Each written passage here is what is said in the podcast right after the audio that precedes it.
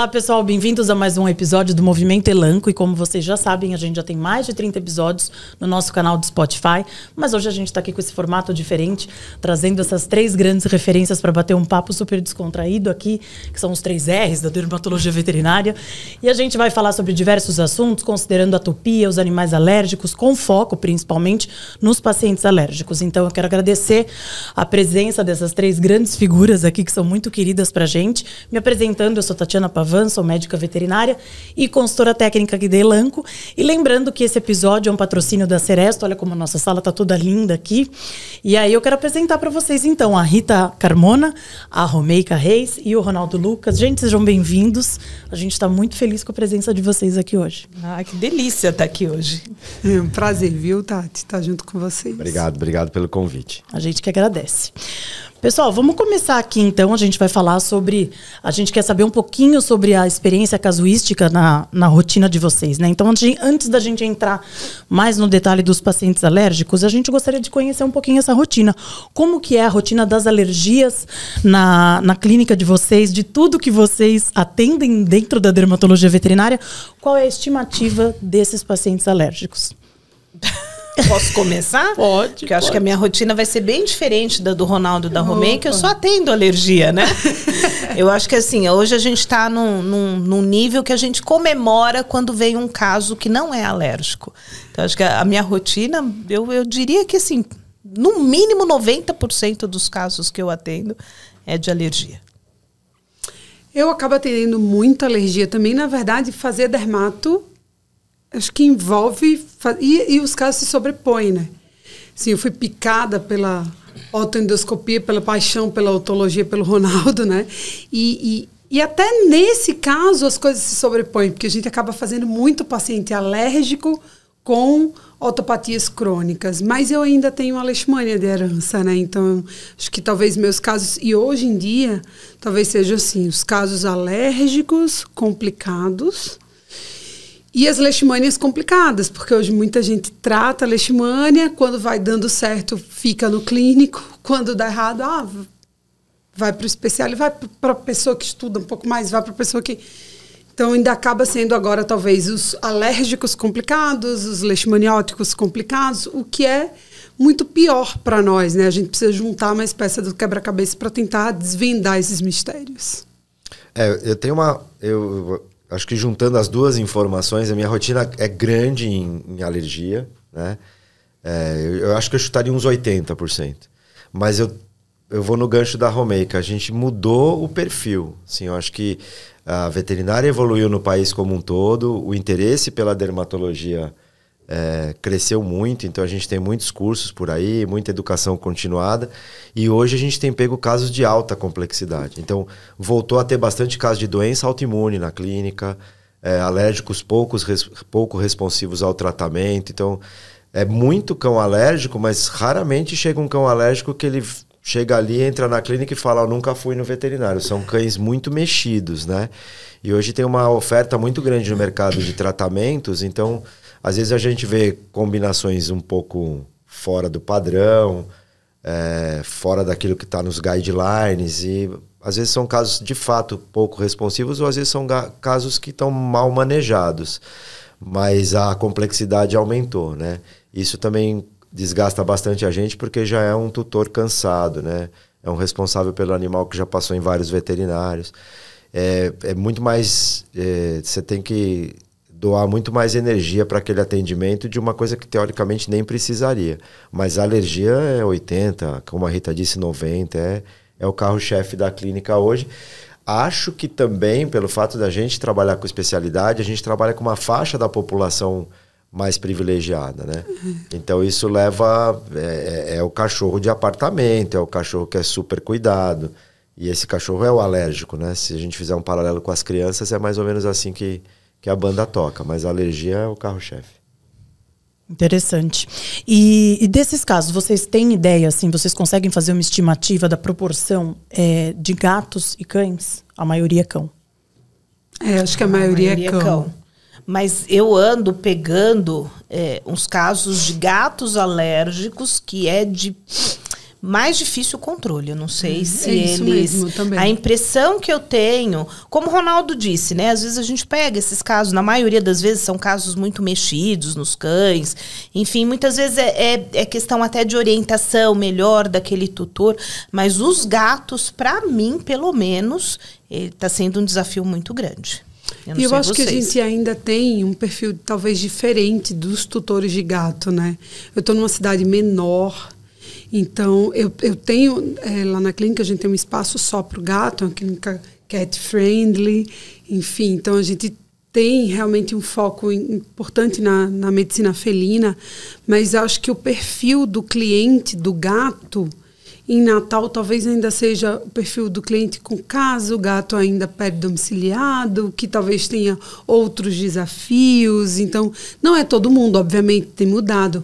Mas talvez aqui tenha o gato mais de apartamento, o gato que é mais contido, enfim, eu acho que talvez isso seja um pouquinho diferente. Não que eu não tenha esse também, mas eu acho que eu ainda tenho, talvez eu tenha mais o outro, comparativamente como se, se, se a gente estivesse falando de uma cidade do interior de São Paulo e a, e a capital. Talvez o perfil seja esse. É, e uma coisa que eu acho que faz a gente atender menos gato, eu concordo com a Rita. é, o que que acontece? O, o, o dono de gato, ele procura um especialista em felino.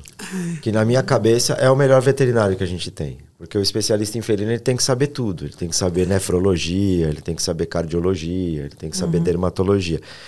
E esses para ele sobreviver como especialista em felino, ele tem que resolver tudo. Então, quando esses caras nos encaminham, é o gato refratário que a Rita citou. Então, a minha casuística de gato é bem menor que a de cão, bem menor assim. Então, acho que também é a mesma proporção: 85, 90% cães, 10% gato. Só que os gatos que têm chegado não chegam sozinhos, eles chegam É. encaminhados e geralmente chegam encaminhados de especialistas que trabalham com felino. Então isso é muito complicado, porque eles já fizeram o ABC. E gato não tem tanto. não- a gente não tem tanto acervo de, de terapias que podem ser usadas em gato como, Como pode em cão. cão. Então é bem mais. Eu acho que a dermatologia de, de felinos, apesar de a gente ter uma, uma pletora menor de diagnósticos, né, um número de diagnósticos menor quando compara com cão, eh, a gente tem menos fármacos. Então a gente tem mais dificuldade de agir e intervir nesses animais. E lida um pouco diferente, né, Ronaldo? Meio que a gente lida pelo padrão de lesão, né? Acaba sendo a, a exclusão, talvez seja um pouco diferente. O gato também não ajuda como o cão ajuda. Por exemplo, quando a gente fala em hipersensibilidade alimentar, é acaba sendo diferente, Sim, não, é. não tem. O gato é mais difícil. É, fazer uma lidar. dieta num cão é muito mais fácil. É, né? O gato no entra em gato. greve de fome e fala, não vou comer. É. Fora que a gente tem mais opções de fazer dieta no cão do que no Sim, gato. Se ele não aceitar aquela, acabou. Acabou. O gato é Mas- difícil até o manejo em casa pelo próprio tutor, É. a administração das medicações, né? Então já começa daí também, né? Não sei, mas eu, eu concordo plenamente com tudo que foi falado, mas é uma impressão minha. Talvez eu esteja errada, mas eu acho que tem alguma coisa. Estou falando de doença alérgica no gato. Eu acho que eles inflamam mais, eu acho que tem muito mais componente inflamatório, tem outros componentes envolvidos. Eles têm muita, muita enterite, eles têm muito quadro respiratório. Exatamente, é. é, eu acho que ele é, para mim pelo menos eu, eu acho sempre um desafio maior é, é, atender o gato alérgico manejar esse Eu gato acho que o gato é alérgico, mais controlar. fácil de diagnosticar, mais difícil de tratar. É, o controle do prurido é, mais desafiador. Ele chega, você fala, propriamente ah, ó, dito. outro gato alérgico, beleza. E agora faz ele parar de coçar. exatamente É, prurido é difícil. O gato é sempre um desafio para É, tudo, né? A gente começa sendo gato.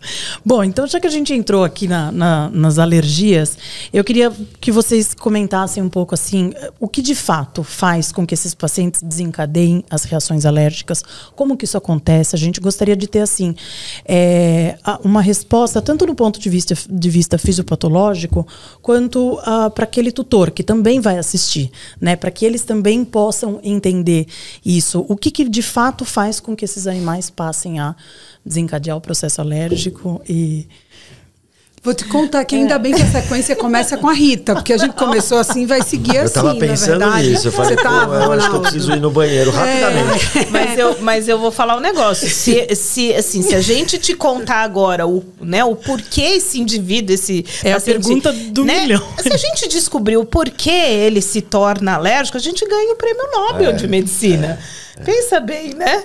É, é a gente adoraria difícil, saber. A, a, adoraria saber, né? Não, então... mas quais, o que, que leva esse animal assim? De, as que... possibilidades que a gente conhece. Vamos Talvez que a gente já saiba. É, o que, que, a gente já aquilo sabe? Que a gente, isso, o que, que a gente já é. sabe sobre é. esses pacientes? De que forma, de, dentro dessas possibilidades, o que, que faz com que esse paciente venha Se torne a, a ser exato, um alérgico? Exato. Então, assim, primeiro você tem uma genética, uhum. né? Tem alergia quem pode, não quem quer. Então, assim, você tem que ter um leito genético. A grande questão é que essas doenças alérgicas, elas são multigenéticas. Então, assim, a gente, ah, não é, ah, nossa, é aquele gene que é, não. Então, outra coisa, você pode ter uma herança genética e esses genes, eles podem ficar, entre aspas, desligados a vida inteira. E, e, e, assim, mas tem alguns fatores, e principalmente fatores ambientais, que ligam esses genes. A gente sabe disso. Então, por que, que hoje a gente tem muito mais paciente alérgico dentro de uma área urbana? né? Como o Ronaldo comentou. Então a gente atende muito paciente que está dentro do apartamento, pelo menos nós aqui em São Paulo. É, porque o estilo de vida deles favorece, a, entre aspas, essa ligação desses genes, né? E aí, a partir do momento, o que a gente tem que entender muito bem é que assim, a alergia não é o o problema não é o alérgeno. O alérgeno é a chavinha que vai lá e, e, e, liga tudo. O problema é a desregulação do sistema imune dele. Então ele faz uma resposta frente a um alérgeno que pode ser saliva de pulgas, né? Então, dentro da, dessa saliva de pulga, você tem um monte de proteínas que são consideradas alérgicas, que são capazes de desencadear todo, todo o processo alérgico em alguns alimentos, algumas moléculas dentro de alimentos, e você tem ah, os alérgenos ambientais, né? mais, mais representados pelos ácaros de ambiente. Mas o grande problema é a interação desse sistema imune dele, que é errada, que é desregulada, que é exagerada né, com esse alérgeno. Então, na verdade, basicamente é isso. Obviamente, como eu disse, tem que ter uma base genética para isso, mas isso só, só a genética não explica.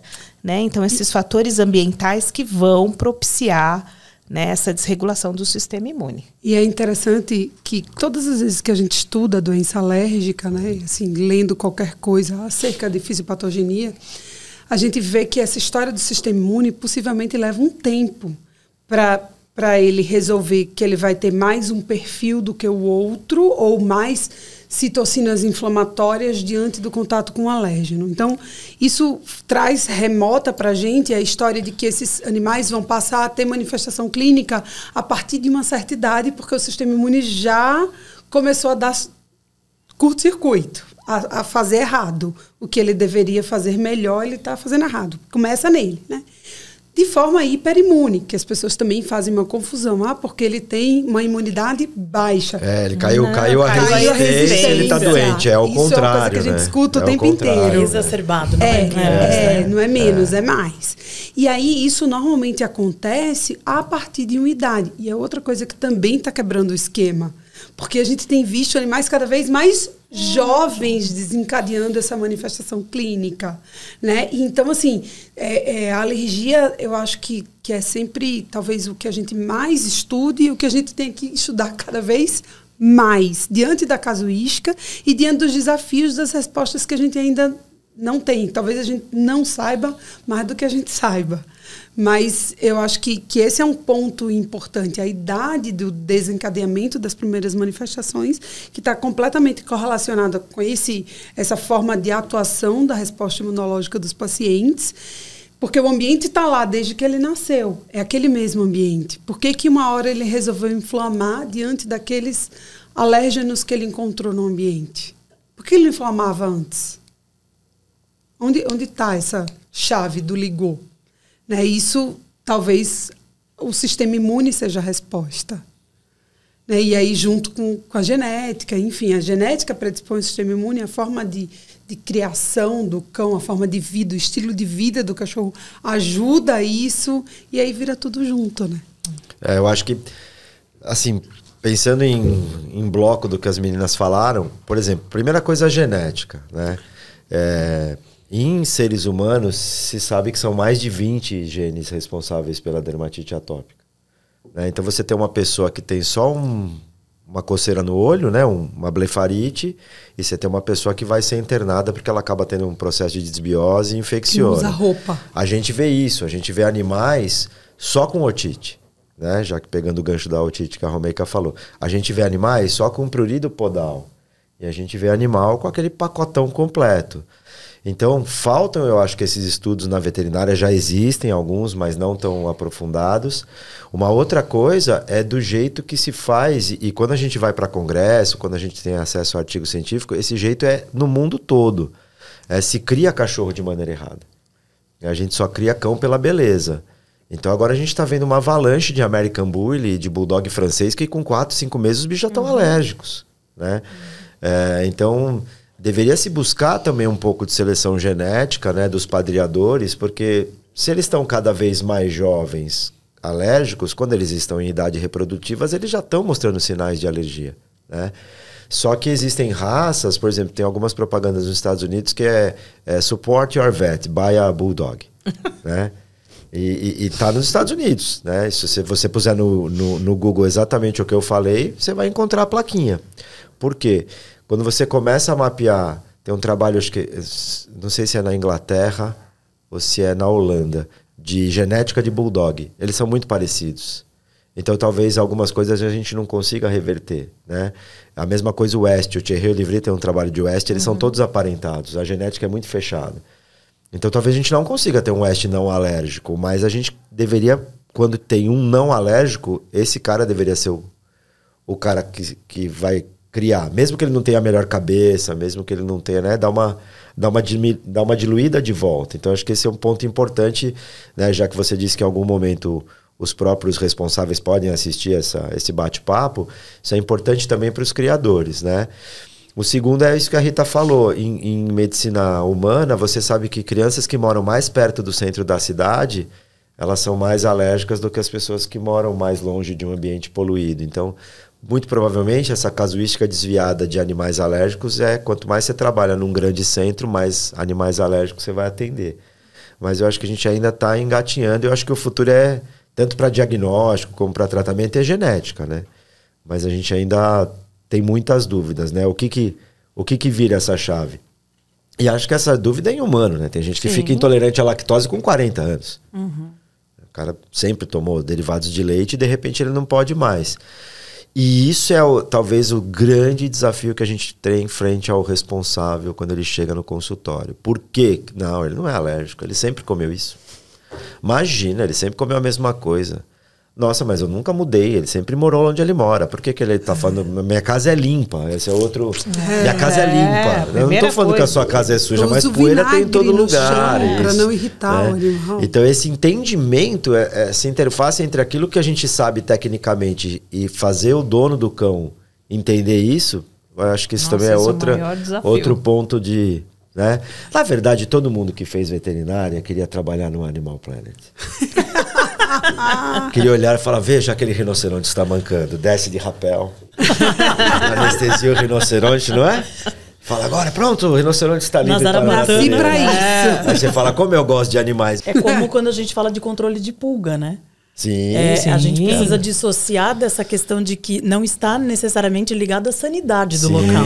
Totalmente. Então é, é sempre um, um, tópico delicado na hora de abordar é, isso. Parece que é sujeira. Eles, parece que é sujeira. Exato, minha casa não é suja. Não é suja. Eles se ofendem. Tá vendo, pessoal? não, não, tem a ver com a sanidade do local. De maneira não. nenhuma. Pode estar limpo e infestado, infestado com pulga. Né? Mas a gente, vai, a gente vai chegar nas pungas. Vamos lá. Bom, é, pensando nas três doenças mais frequentes, né? Falando aí no, nesse cenário das alérgicas, né? Considerando aqui, vai, vamos falar um pouquinho sobre DAP, a hipersensibilidade alimentar, a dermatite atópica, a gente já deu uma, uma pincelada, né? Mas a gente aprofunda aí também. Mas então, vamos considerar aqui especificamente a DAP, tá? É, ainda que o responsável não esteja vendo parasita, porque existe aquele mito, né? A gente já, já uhum. conversa bastante sobre isso. É, o mito de que basta uma pulga picar o animal. Isso procede? Como que é? Eu acho que é bacana desmistificar isso, porque, como eu comentei, não é só veterinário que vai assistir. E, e é importante, porque quando a gente fala das doenças alérgicas, o, acho que o primeiro o pilar e o primeiro desa grande desafio é o controle de ectoparasitas, mas eu acho que é bacana a gente é, dar uma desmistificada nesse assunto, né, nesse sentido, assim. Existe essa relação ou precisa necessariamente haver uma infestação? É o meio termo? Vai começar da Rita de novo? Como que vai ser? Eu, eu posso começar. Não, então, eu acho que... Bom, aí tem alguns pontos muito importantes quando a gente fala de alergia, né? É, Vamos primeiro falar então do, do, do dogma, uma única Mano, picada. Vamos né? lá. Então, na verdade, nenhum produto tem um grande efeito de repelência. Nenhum produto, isso, isso é importante que os donos de cães entendam. Nenhum produto impede que a pulga suba e depois o segundo, depois de ela subir, ela teria que se alimentar. Alguns produtos matam tão rápidos de contato, então a gente está falando, por exemplo, da Seresto, que é, é, a gente tem. Pode ser que a pulga não chegue a picar. Então, quando o proprietário encontra uma pulga no cão, será que ela picou ou não picou? A gente nunca vai saber. Mas elas são programadas para se alimentarem rápido. Então, muito provavelmente, alguma picada ela conseguiu. Só que aí quando você vai estudar alergia, precisa de um número X de picadas e precisa de um tempo dela ficar se alimentando, porque ela usa saliva como anticoagulante e essa saliva que ela injeta para poder obter de volta o sangue é essa que contém as proteínas aí que a, que a doutora Rita citou e que é, é, fazem a reação alérgica. Então, se estuda que esse tempo também é importante. E aí, quando você vai no passado, que você só tinha os sprays de contato, esses sprays também não matam antes das picadas. Algumas pulgas conseguem se alimentar, mas a DAP melhora. Né? A, a Elanco também tem uma isoxazolina, que é, que é um comprimido que você dá e também melhora a DAP. Então, assim, uhum. as isoxazolinas todas a pulga tem que subir, picar para obter o, o, o, produto que vai matá-la, né? É porque é de uso e, sistêmico. É de uso né? sistêmico, né? E mesmo assim a DAP melhora. Então, a gente acredita hoje que o número de picadas é importante e principalmente o tempo que ela consegue ficar se alimentando e injetando a saliva. Então, se você tiver um bom controle parasitário, mesmo que eventualmente o cão pegue a pulga ou o gato, ele não vai ter crises alérgicas importantes porque ele está bem controlado. O segundo ponto que eu vejo que é uma falha dentro do meu consultório é que hoje, por mais que a gente queira negar, é, tratar um cão com dermatite atópica se tornou um negócio muito caro. Né? Os produtos são caros, alguns são importados. É, a gente está naquela pegada de que o tratamento é multimodal, então você usa um shampoo, você usa um produto para orelha, você usa um. E aí eu, eu, eu, sinto muitas vezes que tanto a gente quanto os donos eles começam a desviar o dinheiro. Então, assim, se ele tem que comprar um remédio para o cão parar de coçar e é caro, ele começa a querer baratear na ração e ele esquece do controle parasitário. E muitas vezes a gente vê animais que vêm de outros lugares, como a gente comentou, que teoricamente está tudo certinho e o cão não está respondendo. E quando você se debruça novamente na anamnese, você vê que o animal não está fazendo o controle parasitário adequado. Então, a gente tem aquela ideia de que DAP controle parasitário. Alergia alimentar, dieta e atopia é, é, o grande desafio. Mas não, durante todo o percurso, inclusive quando o diagnóstico já está firmado, o controle parasitário deveria ser perpetuado. Mantido. E eu acho que aí é um dos pontos de falha para manejar o, cão, o cão alérgico. Então, eventualmente pegar pulgas, se ele tiver com um controle parasitário bem executado no prazo certo, que também o, o proprietário adora mudar os prazos, né? Seresto durar oito meses, ele fala, ah, 18, né? Foi que eu li? Ah, então tá bom. e aí, né, fica aquela coisa que começa a dar tudo errado. Então, e, e eu acho que além disso, a gente é, precisa focar no hábito de vida do próprio bicho, que talvez seja um, uhum. um, grande desafio, né? Você tem o alérgico, que talvez você foque tudo nele, mas tem mais seis gatos na casa. Né? E às vezes os outros não pegam. Eu vou citar, por exemplo, o Lynx acarus, uhum. que é um problema. Às vezes tem um gato que está lotado de Lynx acarus na casa, o gato não tem nada, não se coça, não, não se lambe, não tem overgrooming, nada, nada, não arranca pelo, nada.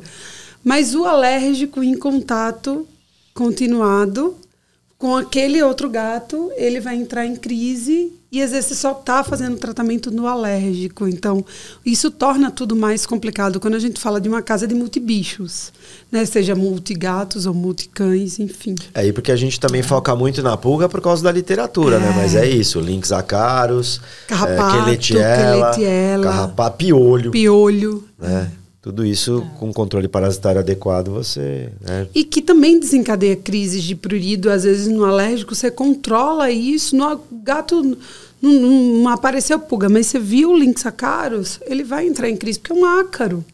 Acaba fazendo uma reação. O quanto do Lynx acarus faz reação cruzada com ácaro doméstico, com ácaro da poeira doméstica. E outra coisa que eu não sei, qual que é a opinião da Rita, a Rita convive muito com médico, né, Rita? É, por exemplo, a minha filha é alérgica, ela tem muito problema com pernilongo. Né?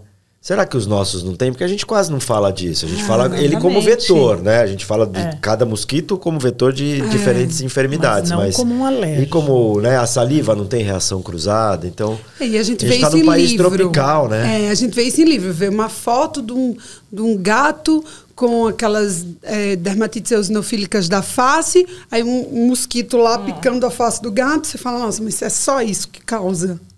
É só nesse momento. né?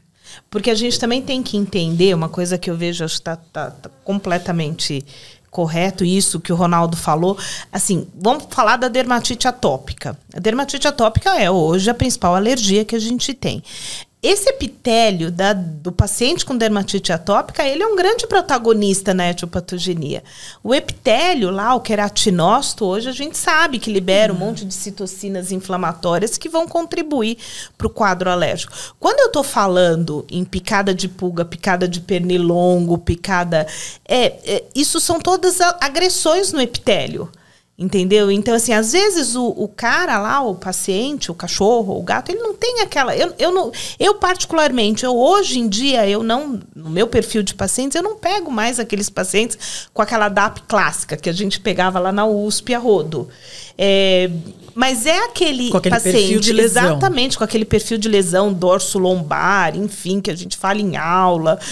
Não, eu pego o paciente atópico que piora quando ele recebe uma picada de pulga, quando ele recebe a picada do pernilongo. Por quê? Porque o epitélio dele, a hora que ele reage né, a esses, esses venenos, né, essa saliva, ou qualquer que seja, ele vai, ele piora muito. Né? Então, acho que isso a gente precisa se preocupar muito.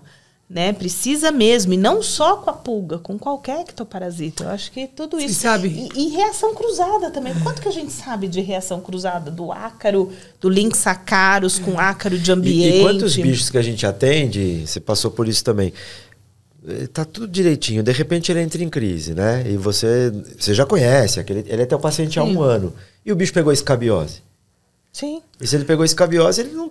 Né? Hoje em dia, com tudo que a gente tem no mercado, várias coisas também cobrem a escabiose. Né? Quantas vezes você não pega um bicho e fala, olha, eu aumentei a dose, ele não para de coçar. Você vai ver e fala. "Hum." Então, a gente, eu acho que a gente vai ficando um pouco preguiçoso. É tudo, de novo, é- o, o, o, o dono do cão ele escolhe onde ele vai colocar o dinheiro muitas vezes. Ele tem que fazer isso nas despesas da casa. E eu acho que essa falha pode ter um impacto bastante negativo, não só no cara com DAP, como a Rita falou, no cara com atopia. Ele acaba relaxando em alguma Ah, forma, Ah, é, alguma sim, solução ali do tratamento. E às né? vezes eu me pego também esquecendo. Eu também. Né? Você Eu fala, também. Puxa, eu não reforcei para ele que ele precisava. Você fala na primeira consulta, olha, você precisa fazer, né? Quando a gente faz aquela primeira triagem.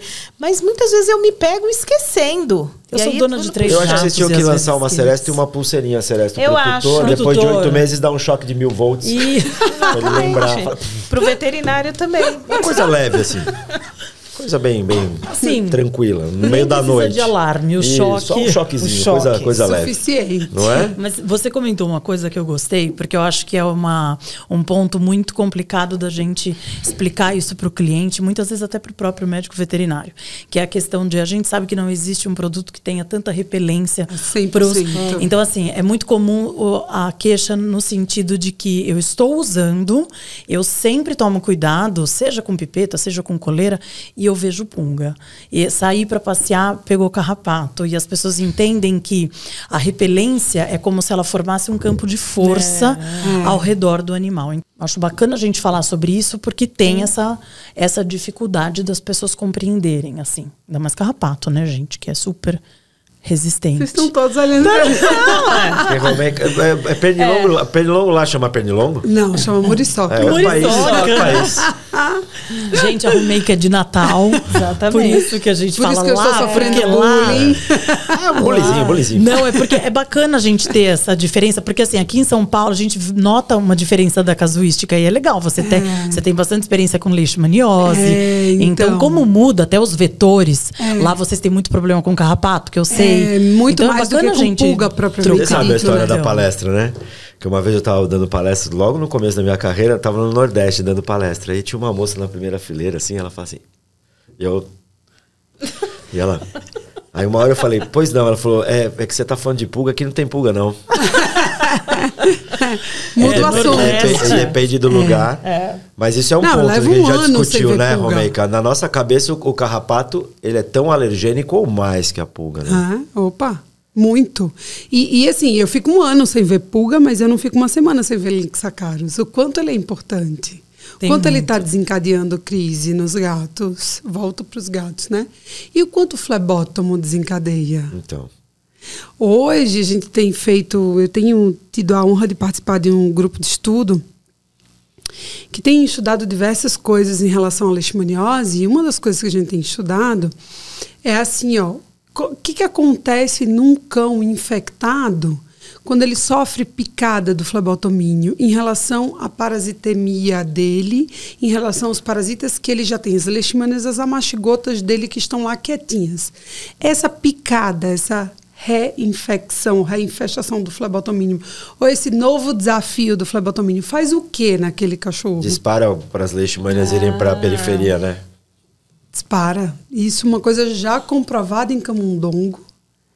E é uma coisa que. que Como a é que é tá- pensando no cão já infectado? Já É, infectado. quando, quando, quando a saliva é injetada, aí o Lá na mecanismo ponta da sei, orelha, na é, pele. o- as leishmanias vão para a circulação periférica para encontrar o mosquito. Né? É a picada lá na, na Acho que o ponta. mosquito entra e fala, oi. Oi! É. Taxia, o que É, então, na verdade, isso em, É em alguma modelo sinalização, murino. né?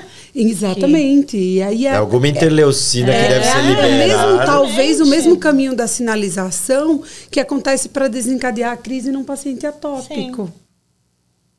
Porque é antígeno que você está injetando o tempo inteiro ali naquela saliva, com a saliva, né, propriamente dita. Então, assim, eu acho que eh, dentro do, do desafio eu vou pegar dois ganchos. Um desafio é você precisa usar o aquilo que você considera mais repelente possível e que te confira uma proteção eficaz. Porque muitos não conseguem readministrar um repelente a cada 30 dias. Esquece, imagina. A cada 30 dias você tem que readministrar. E a gente está falando de leishmania, por exemplo. é fácil esquecer. Muito fácil. Fácil. Fora isso, a gente, a gente tem o perfil do cachorro que precisa controlar pulga, carrapato, flebótomo, não ficar se coçando. Então, quando a gente tem a opção multifatorial numa coisa só, isso facilita a vida. Sim. Mas eu acho que a, a repetição, porque por vezes, por exemplo, é, quando eu tenho um cliente de apartamento ou que vai na praia, eu tenho, a gente tem o hábito do veraneio né, no, no, no Nordeste. Então, as pessoas moram na cidade têm uma casa de praia a 30 minutos da sua casa da cidade. Porque é tudo muito próximo. 40 minutos é uma casa já mais distante. Uma hora, então, nossa, muito longe. Aqui em São Paulo, a gente, 40 minutos, a gente vai no bairro vizinho, né? É, então esse é, o- é o- é a nossa vida. E aí a pessoa sai da cidade e fica nessa casa janeiro e fevereiro, até o carnaval, porque a vida só começa depois do Claro. carnaval. Né? Então fica janeiro e fevereiro morando na casa de praia, isso é veranear. E aí você fica lá, o cachorro vai, cai de paraquedas. Naquela casa existiu pulga do cachorro do caseiro. E o cachorro foi para lá. E as pulgas, elas, sei lá, são Highlander. As formas jovens são muito resistentes. É. Estão lá no ambiente só esperando o Só ambiente. esperando Dentro- o dentro da cachorrinho fica chegar, um ano, né? arfar. Não, tanto que Mano. falam, não entrem primeiro na casa É. de praia. Põe Entra o o cachorro pra cachorro. entrar primeiro, É. porque se você entrar, você pega a pulga. Pega a pulga, porque aí quando Elas você vai você. andando, Isso a pressão pra pupa, pra, Pra pulga Exato. Exatamente. Exato. E, e isso é uma coisa que as pessoas não entendem. Aí aquele cachorro tava de coleira lá. Aí a pulga vai em cima dele, o que, que o cara vai falar? Nossa, pegou pulga, a coleira não serviu. Não funciona. É. Só que se você esperar mais cinco dias, você vai ver que ele não vai seguir nesse caminho da infestação. Exatamente. Mas o problema é que a gente está cada vez mais imediatista. É. E tem outro fator, né? O, o- existem trabalhos que provam que a- a- o nojo que a pessoa tem de carrapato é muito maior que a da pulga, né? Então, quando você vai com o seu cão passear e ele pega uma pulga, se você tiver esse entendimento que é, né, não cria um campo de força, como você falou, já já, se você não conseguir pegar essa pulga, já, Ela já vai ela vai morrer. morrer. Mas se o cara vê um carrapato, o produto falhou muito. É, É, parece porque que... como ele dá uma é. sensação de asco maior, eles têm a, a percepção de que é falha. É, o flebótomo você não vê. É, exatamente. O flebótomo, Você ele é, falando da muriçoquinha É lá, muito ele é um pequeno. terço do tamanho da muriçoca. Então ele é muito. Eu, eu tenho os flebótomos no consultório, Pra porque mostrar. quando eu, su, quando eu sugiro o leishmania, quando eu falo, quando eu falo da prevenção, né? E aí entra um cachorro no meu consultório que está sem coleira, eu vou falar. Vou falar na hora, não, não tem conversa. E aí, a hora que, que eu pego. Não, mas eu não vejo. A hora que eu pego, eu falo, mas você tá vendo? Mas o que, que tem aí? Aí a pessoa vai olhar, tem dificuldade de ver. Olha que tá tudo conservadinho ali. Quer dizer, é muito, muito menor. Você não enxerga no seu dia a dia, costumeiramente. Então, é isso. Às vezes, talvez os maiores inimigos eles não sejam E, tão e- e visíveis também assim. tem outra, né? né? No caso do, do flebótomo, tem um horário dele, né? Tem. Que horário que é? Eles são meio crepusculares, né? Então, às vezes o cara nem tá em Né? casa, É. às vezes o cara tá fazendo outra coisa. É um ou- crepuscular noturno, né? Não é, é Dificulta noite- ainda É, mais. é, eles Dificulta gostam da mais, escuridão, é. né? Eles gostam da escuridão. Mas eu acho que isso é, é- é realmente é muito importante reforçar, né? As pessoas têm a ideia de que qualquer ectoparasiticida, qualquer, ele cria um campo de proteção, É, e não é isso. né? E não é isso, e não é isso. É, e passeou, pegou, né? Mas eu acho que o mais Exatamente. Você entrou em importante contato com o ambiente que É. tem, mas você vai O pegar. desafio, né? O O desafio. desafio. E tudo depende do desafio E também. eu acho que talvez o mais Né? importante seja é, é prevenir as infestações. Porque talvez, se você vai ter esse desafio, você vai encontrar a pulga, mas você vai encontrar o carrapato, mas você não vai ter um ANDAP instalada, você não vai ter uma crise, porque é Exatamente. exatamente a quantidade que o Ronaldo falou. Não vai ter aquela quantidade de saliva suficiente para desencadear a crise. Né? Que aquele animal é, iria. E uma iria outra ter. coisa, que eu não, eu não sei qual que é a postura de vocês da Elanco, por exemplo, mas uma outra coisa que a gente também fala muito em parasitologia é, é do desafio. Né? Uhum. Uma coisa é você ir no litoral norte de São Paulo e passar uma, um creme repelente, outra coisa você ir na, no Mato Grosso. Né? Então, às vezes você pode combinar né? a coleira com misoxazolina. Sim. Né? É, porque se o cachorro sofre um desafio, se o A cara, depender do a gente desafio tem cliente em São né? Paulo, a gente tem muito essa figura que o cara tem uma casa de campo ou tem uma fazenda. E no final de semana o cachorro vai no meio do cavalo. assim, aí É. o- a pro- probabilidade dele ter contato com parasita é muito maior do que ele passear no Uhum. quarteirão. Né? Os apartamentos mais antigos que ainda são de taco, Nossa, né? é. Que a pulga ela, ela fica ali. Pô, dizem que é um dos maiores desafios Nossa, você é. conseguir Maior acabar. Aí o que a né? gente tem pego de apartamento com, com carrapato? Principalmente Sim. apartamento que tem sanca, que tem É, gesso, assim, porque- porque o Ah, carrapato só sobe, né? É, sem geotropismo E negativo. Você não né? acha, no você não acha e daqui a pouco o bicho tá com carrapato. Aí quando E vai ele ver, acha que pegou na sua clínica. É lógico. É. É lógico. É, É, na tá clínica, o que, nós fizemos lá na clínica? O que, a gente faz? Põe crachá nas pulgas e. Lógico. Elas estão trabalham lá. elas estão todas. Se tiver Elas com crachá, pegou aqui. Se não tiver, Você exatamente. registra? É, sim, é lógico. CLT, Todos tudo. Não, mas por exemplo, eu acho que um outro mito também. Ah, é- mora em casa com gramado. O cavapato não resiste à Não, umidade. urbano não. É porque, na A verdade, questão é que- existem tipos de carrapatos diferentes. É, né? exatamente, Então, eu ia entrar tem um nesse carrapato ponto. que a gente pega no, no grama, no mato, né? Eu lembro que quando eu estudava na Rural do Rio, nossa, a época do micuim, você corria, você Nossa. tentava cortar caminho, você olhava a calça, assim, você falava, ah, E agora já era. hein? já era.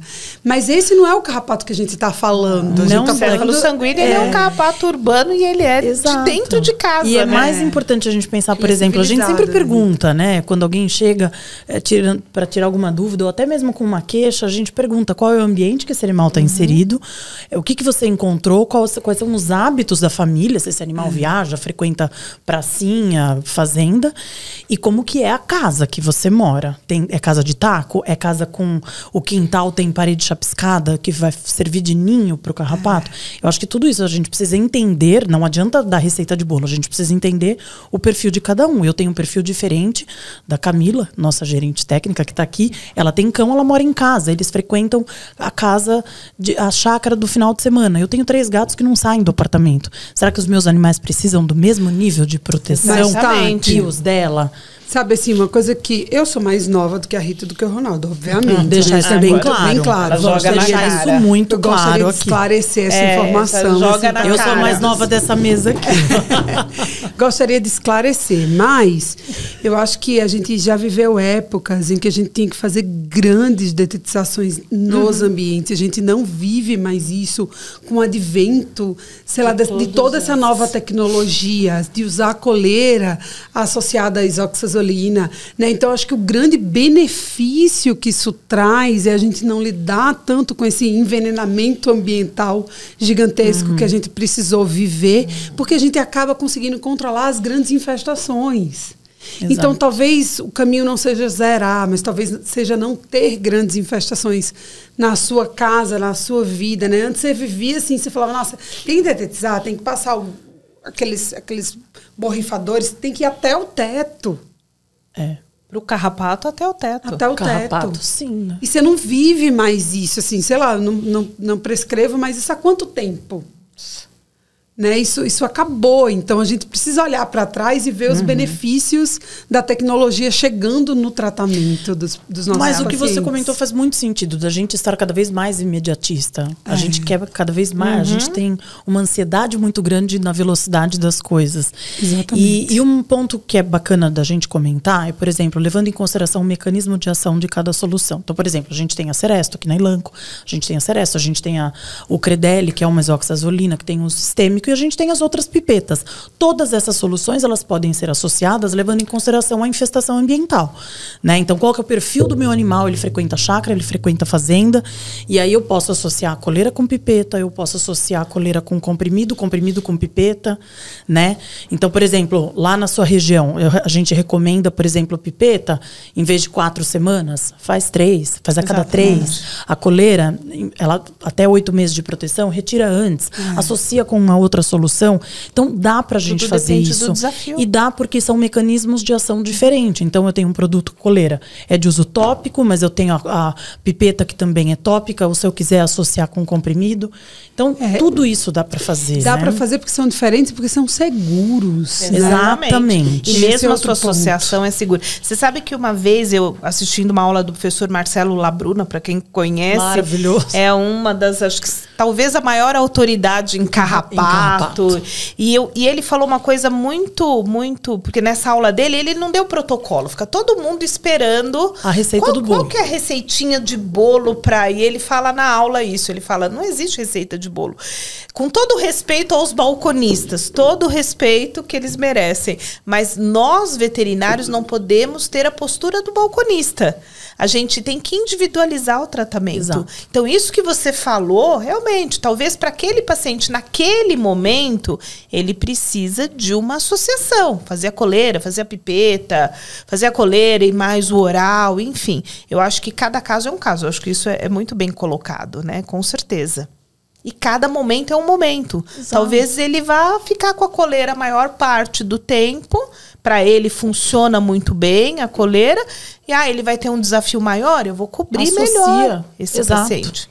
Exato. Se eu for viajar, se eu for visitar a Romeica, Se for veranear. como se É. eu for veranear lá na, lá na casa da Romeica, casa de praia da Romeica, posso perfeitamente usar Associar. uma pipeta e, e, a, e a coleira, né? Então isso é importante, eu acho que isso é bem importante deixar claro, individualizar o tratamento. E eu falo isso para tudo, assim, eu falo isso quando a gente conversa sobre Neptra, eu falo sobre isso quando a gente certeza. conversa de parasiticida, porque a gente precisa olhar para o paciente, a gente precisa parar de deixar, assim, de começar a deixar de ficar pensando só na doença. É o paciente que você está tratando, né? E eles têm perfis diferentes, né? Então, assim, o meu gato é um perfil diferente dos cães da Camila, do, da- né, dos seus, cada um é de um jeito. Exatamente. Então, isso é muito importante. E uma coisa que eu adorei, que eu aprendi com você, essa história do campo de força. Ah, é, eu pros sempre clientes. falo, É, eu gente, aprendi não com você. forma A um primeira campo. vez, a primeira vez que eu escutei foi exatamente da sua boca. E eu reproduzo isso. faz de conta que fui eu que inventei isso, mas eu Ah, reproduzo. não tem eu problema. reproduzo isso. Eu falo, isso daqui não vai ser um campo de não força, forma, né? exato, exato. Mas ela era repelente. é, Eu me disseram que é sendo. repelente, mas vamos entender o que, que é a repelência. É, Existe um grau de repelência, né? A gente tem até um vídeos da Seresto assim que mostra, ah, tem uma, uma, uma- um trecho do vídeo que o carrapato cai para trás, assim, sabe? Então existe uma certa repelência, mas a gente precisa lembrar, carrapato é um parasita super resistente, Resistente. super. E tem uma outra coisa que a gente precisa levar em consideração, que é assim, qual é o tipo do carrapato, né? Então assim, na- por exemplo, os produtos eles são testados, eles têm indicação em bula para determinadas espécies de carrapato. A gente precisa entender se aquela espécie que o meu animal pegou tinha ação para aquele produto que eu estou é, utilizando. Então, essa é uma outra questão, porque você vai na chácara, tem outras espécies de carrapato, Ah. muito, ainda mais resistentes que o Ripcéfalos sanguíneos, né, que é o carrapato mais comumente encontrado aqui. Então, tem todas, tem muitas variáveis, Sim, né? É sim. multifatores que a gente precisa É, e mais, levar em e mais consideração. do que só o desafio, o hábito, né? Tem, tem cachorro que entra na piscina todo dia. Exato. É. Tem cachorro que toma dois, três banhos por semana. Se ele for muito alérgico, às vezes até Exato. a gente indica. Então, assim, talvez naquele momento o tópico não seja o ideal, seja o sistema. É, a gente Sim, atende lá em Natal os cães bombeiros e eles fazem treinamento, é muito legal. E eles fazem treinamento, né? Então eles entram em água frequentemente, eles entram em cachoeira, vão pro mar. Então, e precisa ser treinado Sim. toda semana, não tem jeito. Então, e quando o cão bombeiro é um labrador, chocolate, Ah, meu Deus. É, As otites. é, as escaratoses, é, é pesado, Mas, mas é isso, tem que ver a realidade de cada um. E o cão bobeiro, que, que é um labrador, chocolate, Lia e Fênix são cães bombeiros que são, são duas labrador chocolate. E elas moram em Natal. E aí eu preciso me preocupar com a leishmania, com o desafio, com... É tudo junto, mas é, isso. Essa questão do- dos banhos, né? Então, por exemplo, vocês dermatos prescrevem muito banho. Então, é outro, outro tópico bacana para a gente abordar aqui. Vamos considerar aqui, nesse, nesse momento, os produtos de uso tópico, seja a coleira ou seja as pipetas, né? Então, pipeta, quando é, é região endêmica, vamos pensando na leishmaniose, a gente recomenda é, a reaplicação, pelo menos para as Max 3, né? Pipeta que é de uso mensal. A gente vai recomendar a cada três semanas. Mas, por exemplo, para coleira, né? Então a gente coloca a coleira, ela se distribui ali na superfície corpórea do animal. Para esses pacientes que a gente tem é, a indicação de banho semanal, ou vocês fazem aqueles banhos é, terapêuticos que, né? ah, ou os- o cão bombeiro, o animal que nada, né? O labrador. Eu tenho amigos que têm labrador que nada todos os dias. Então, assim, é, uma coisa que é bacana a gente esclarecer é que existe uma diminuição da eficácia na Seresto para esses pacientes? Diminuição da eficácia, não. Mas um comparativo que eu sempre faço, que eu gosto de fazer, que é uma analogia que funciona, é o tanque do carro. Né? Se a gente tiver o mesmo carro, a gente abastece a mesma quantidade hoje, se eu rodar 80 quilômetros, eu vou gastar mais do que você que rodou 10. Então, eu vou precisar abastecer antes do que você. Mas o meu carro parou no meio do caminho? Não. eu só precisei abastecer antes. Com a Ceresto é a mesma coisa. Ela deixa de funcionar? Não. Mas talvez esse animal, ele precise retirar antes dos oito meses. Essa é uma recomendação que vocês também dão na clínica, É, certo? também. Também. Eu- eu- A reaplicação da pipeta fica mais curta e a coleira também acaba ficando mais curta. É, e uma- E eu Ai, já aprendi gente. outra hoje, a do tanque de gasolina. Ah lá, Essa tá eu vendo, gostei gente? também. Você viu? Também Mas, é, a, gostei. a Mas gente, você sabe que eu- eu- como a gente faz muito treinamento, né? É. Eu sou da área técnica, então a gente faz muito treinamento, a gente fica procurando essas gambiarras. Analogias. Nossa, eu já Analogias. aprendi- Primeiro eu tinha aprendido É, a do por exemplo, campo de a força. do tem uma outra que eu uso também que funciona quando eu uso para fazer treinamento, que é quando eu falo, a gente fala de otite, quando eu falo do, do, do tratamento sem buscar a causa primária, é a mesma coisa que consertar a parede rebocada, rebocar a parede que está com infiltração sem consertar a infiltração. Infiltração, é. Não adiantou, vai funcionar por um tempo. É, uma outra analogia, Nossa, eu vou começar a fazer treinamento com Boa. você. Vamos, eu vou levar você. Essa do tanque. É, Mas você sabe que eu o de praxe... parecida. Eu É. uso o incêndio e aí sem arrumar o curto-circuito. A da, a da parede é ótima pro vai treinamento. voltar. Pro proprietário é perigoso ele falar, então o senhor tá me dizendo que a minha Ah, orelha do meu certeza. cachorro tá vazando? É, Certeza. é, precisa tomar cuidado. Não, eu só uso isso em treinamento Isso. técnico. Precisa tomar cuidado. Mas Fala, então tem, é bom. tá, entendi, tem um vazamento aqui dentro. Você fala, Isso, "Hum, é uma. não." Eu falo, gente, não adianta, tem que controlar a causa de base, Boa, senão vocês boa. ficam só passando, fazendo maquiagem. Mas é, a gente. é, como eu trabalho com essa parte de treinamento, a gente precisa encontrar as gambiarras Eu para a pessoa falar. adorei. Ah, adorei. tá, entendi. Já até anotei aqui. Entendeu? É porque, mas essa do tanque eu uso bastante porque existe essa coisa. Ah, mas ele toma bastante banho. Então, peraí, a distribuição, porque a lógica fa faz muito Sim. sentido. É a distribuição é tópica. Mas isso Então, de se eu ficar novo, dando banho. É a cabeça do imediatismo. Parece que você deu banho e removeu tudo de uma vez só. e não É, é isso não que é- acontece. Mas é, é a cabeça do imediatista e a questão de que medicina não é uma ciência exata. lógica, não é matemática, lógica, gente. exata, é. Exato, não é. Mas o quanto, olha, É, é. né? É difícil. Mas é bacana a gente lembrar da, importância de uma proteção contínua para esses pacientes, né? Porque são pacientes que você não pode.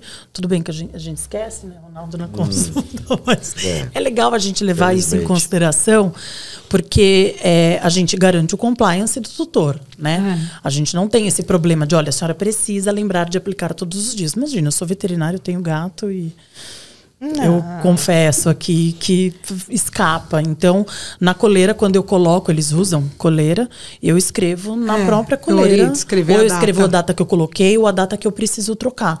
Porque passa, né? Quando, e, e passa muito rápido. Passa. Essa é a questão. Você fala, mas peraí, já faz 30 dias que eu apliquei. Então, um paciente alérgico, ele não pode se dar ao luxo de ficar 18 meses com a coleira. E aí a tranquilidade de você colocar e falar, bom, tá aí coberto durante um bom tempo e durante a maior parte do ano eu não preciso me preocupar, né? Exatamente. Então isso é uma coisa bacana. Vamos lá então, vai. Eu já, já fiz um jabazinho aqui, agora eu queria que... gente precisa, né, gente? Olha aqui a sala toda linda de Seresto. E aí, ó, ah, uma coisa que eu acho legal, assim, quando vocês comentam sobre a triagem diagnóstica desses pacientes. Então, né, é, o Ronaldo, eu ouço ele falar muito isso de, ah, tudo bem, os pacientes que vocês atendem vêm sempre muito mexidos, mas a gente precisa considerar que está começando ali do zero. Eu não posso levar em consideração que, ah, não, já está fazendo controle de ectoparasita. Eu preciso considerar do zero. Então, vocês, como que vocês partem da anamnese até aquela triagem para saber se o paciente tem DAP, se ele tem hipersensibilidade alimentar, se ele é atópico? Conta um pouquinho aqui. Eu acho legal quando fala disso, quando o Ronaldo fala. Passou bola. A cara, a É, cara. não, sabe por quê? Porque ele fala assim, ele fala. Parece que tem tanta coisa moderna, né? A gente tá falando, chegando na era dos das diagnósticos moleculares da alergia alimentar. Você não usa nada disso ainda. O passo a passo, ele não mudou. E aqui a gente volta a fazer um alerta para o veterinário, talvez, né? Porque hoje a gente vive na era do Instagram, e na era do Instagram Ah. tem muita mentira sendo difundida. E às vezes as pessoas se agarram a, a essas informações que não são verdadeiras, porque parece que quer trazer alguma coisa nova, alguma informação é, inovadora, sei Uma lá, solução milagrosa. Uma solução milagrosa. Faça o diagnóstico de alergia, de dermatite atópica no primeiro momento. Isso não existe. Isso não existe, Isso não existe. Então, assim, ainda a gente né, ainda vive os passos que a gente vivia há 10 anos, exatamente isso, há 15 anos, sei lá quantos anos. Eu sou mais nova, mas assim, né? Há quase joga no- 30. Ó, então, tá vendo? Eu não sou dessa época. É do mesmo jeito Você que faz o diagnóstico. E eu acho que assim, isso que a Romeca tá falando é muito importante, né? É, eu acho que isso também vai de encontro à questão do imediatismo. É. né? Eu vejo, eu vejo pelas minhas filhas, assim, eu, eu nem, eu nem sei qual é a velocidade da internet da minha casa, mas é muito veloz, né? Porque eu sou cliente há muito tempo da empresa que, que, que me fornece o sinal, e aí eu, cada vez que vira o ano, nós estamos com uma promoção, é muito rápido, e elas estão sempre reclamando. Acho que a internet travou. Eu pego meu celular e falo, não travou, sei lá, reinicio o celular, reinicio o tablet. É uma, uma questão de geração também, né? Tudo muito rápido. E aí todo mundo quer um milagre. Então é nessa oportunidade que vem o malandro. Né? É, a gente vê isso que a Romeica falou no Instagram. Não, você, esses veterinários mais, mais antigos, não sei, tem até um termo que estão usando Você agora. ainda está nesse tempo do É. dinossauro? A gente Isso, do dinossauro. Vocês já são dinossauros? Eu não. Claro que eu não, né? Só se Você for a não. Baby Sauro. Eu sou, eu sou, o tira- eu sou o tiranossauro. É. Tiranossauro. É, quando eu era jovem eu era o velo Velociraptor, mas agora eu também.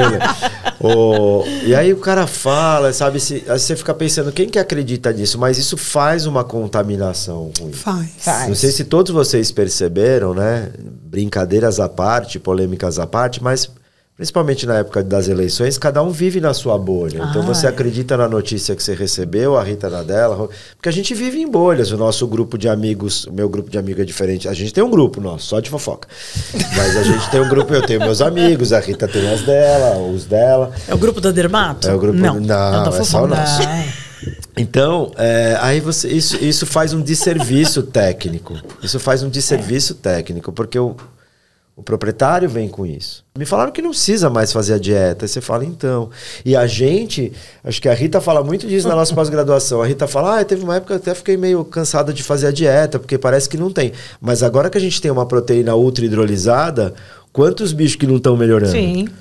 Entendeu? E a gente fala, puxa, meu, será que a gente já perdeu alguns diagnósticos? Porque também Com fazer a certeza, dieta é, é. É punk difícil. é. É, Mais que o controle parasitário, acho que o grande problema do diagnóstico é a fase da dieta, né? O, o, o dono do cão não adere. Né? E mo- É, outras pessoas moram em errado. casa e, da- e sucumbem É, à tentação de dar coisinha. Vó, criança. Vó, cunhado, né? Cunhado é o tipo da coisa que não deveria nem existir, né? Posso falar, o meu cunhado é gente boa. Olha lá, tá com, tá com dívida. É. Certeza Tá que tá devendo. devendo. Mas na Então- verdade não mudou, né? Não mudou. A gente faz uma anamnese e o começo é sempre, talvez o começo da nossa cabeça, porque a gente até citou anteriormente que a gente pega os casos muito complicados, seja, será que isso é só um atópico mesmo? Talvez é a primeira coisa que Exatamente. passa na, na nossa cabeça. Então, o primeiro caminho talvez seja excluir as outras coisas. A partir dali, não, poxa, é só uma, um cão com perfil de fato alérgico. Mas o quanto que esse cachorro, e aí eu não vou nem entrar em nomes, mas o quanto que inflama essa pele é responsabilidade do alimento.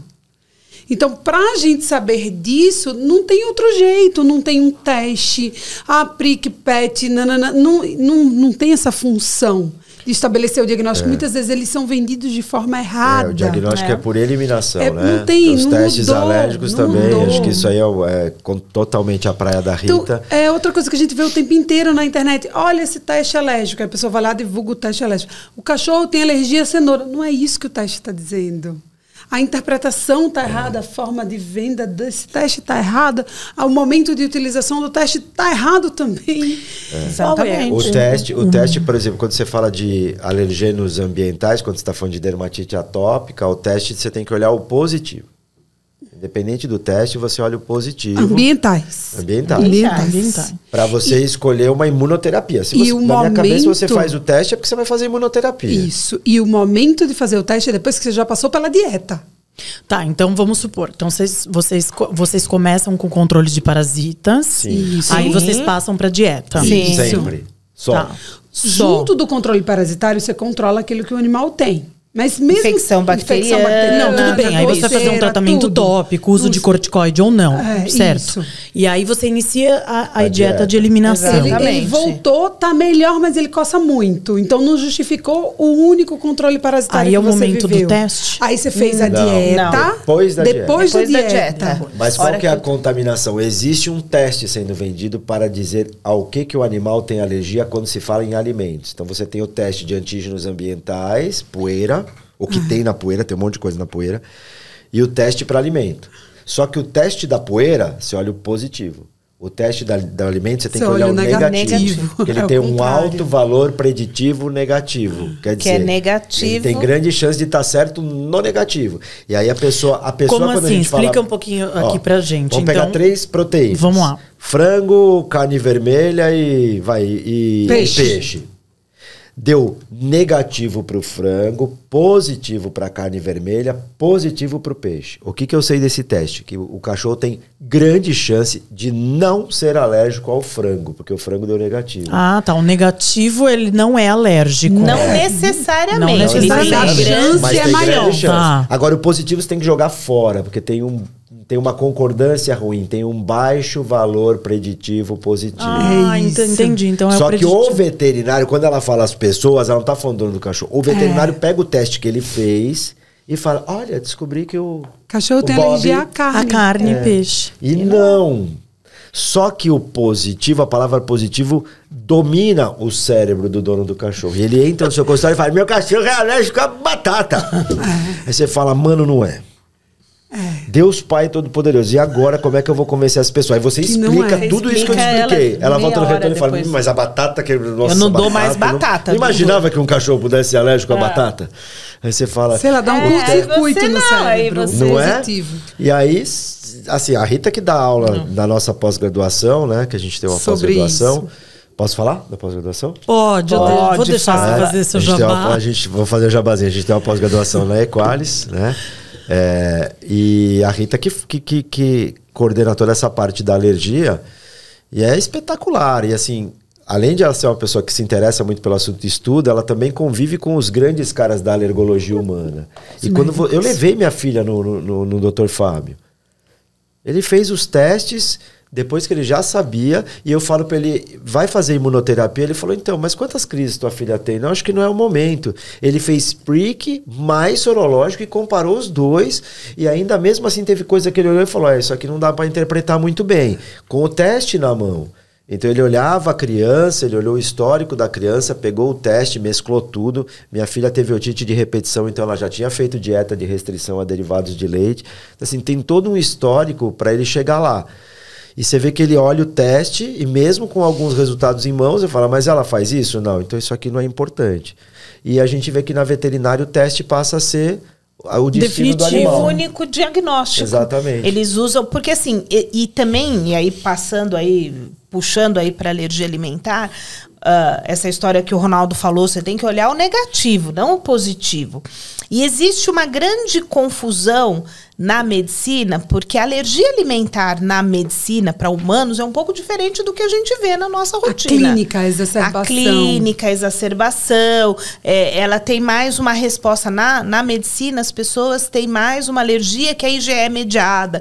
Eles fazem mais um tipo de resposta imediata. Você vê, há pouco tempo agora atrás surgiu na mídia a história de uma menina que alérgica a leite, que foi em algum lugar, não sei se vocês viram. Tava, não sei, em algum Morreu? lugar, ela tomou alguma vi. coisa que tinha leite, ela teve um choque anafilático e ela morreu.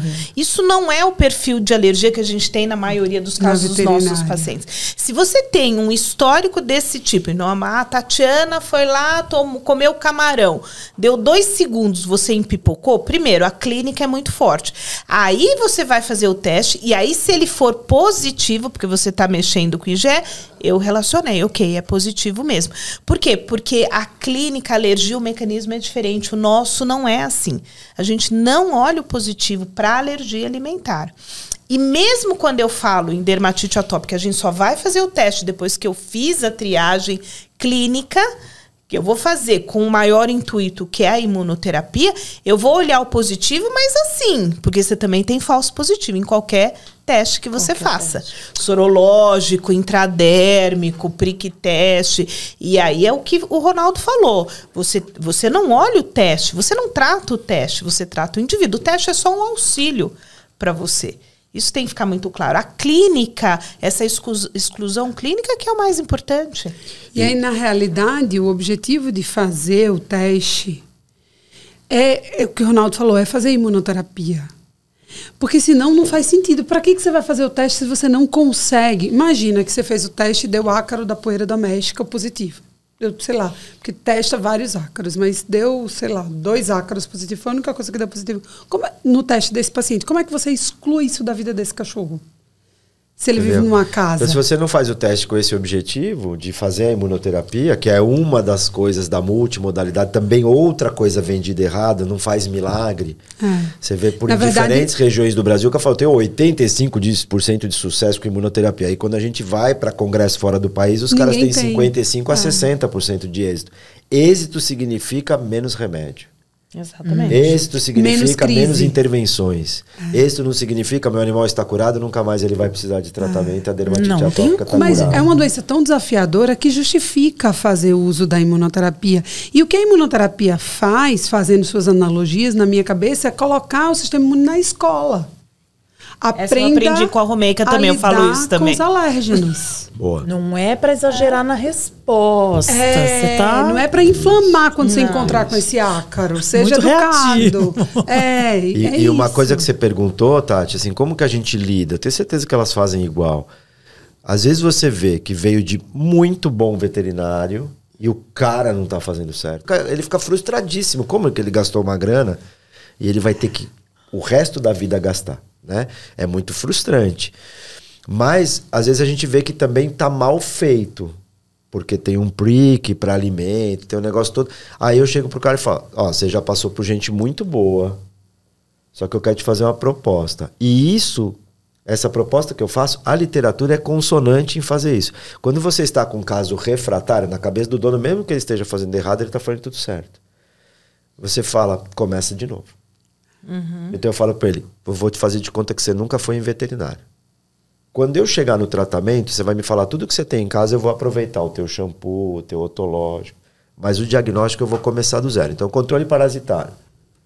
Se está direitinho, dieta. Ah, eu já fiz o senhor já fez assim, assim, assado? E quando o cara tá afim de resolver, muitos falam, é, desse, desse jeito que o senhor tá é, falando, eu nunca fiz. Uhum. Então nós vamos ter que fazer de novo, porque a literatura diz, ele já fez uma, duas, três intervenções para controlar o prurido num cão que tem dermatite atópica, esse cão se apresenta refratário, muitas vezes até com corticoide, esse cara tá, pode estar tá com o diagnóstico errado. Então pensa lá no Links Acaros, pensa na escabiose, faz de novo a dieta e começa do zero. E a maioria deles que está te procurando na figura de um especialista, ele está disposto a, a, fazer o que você está falando.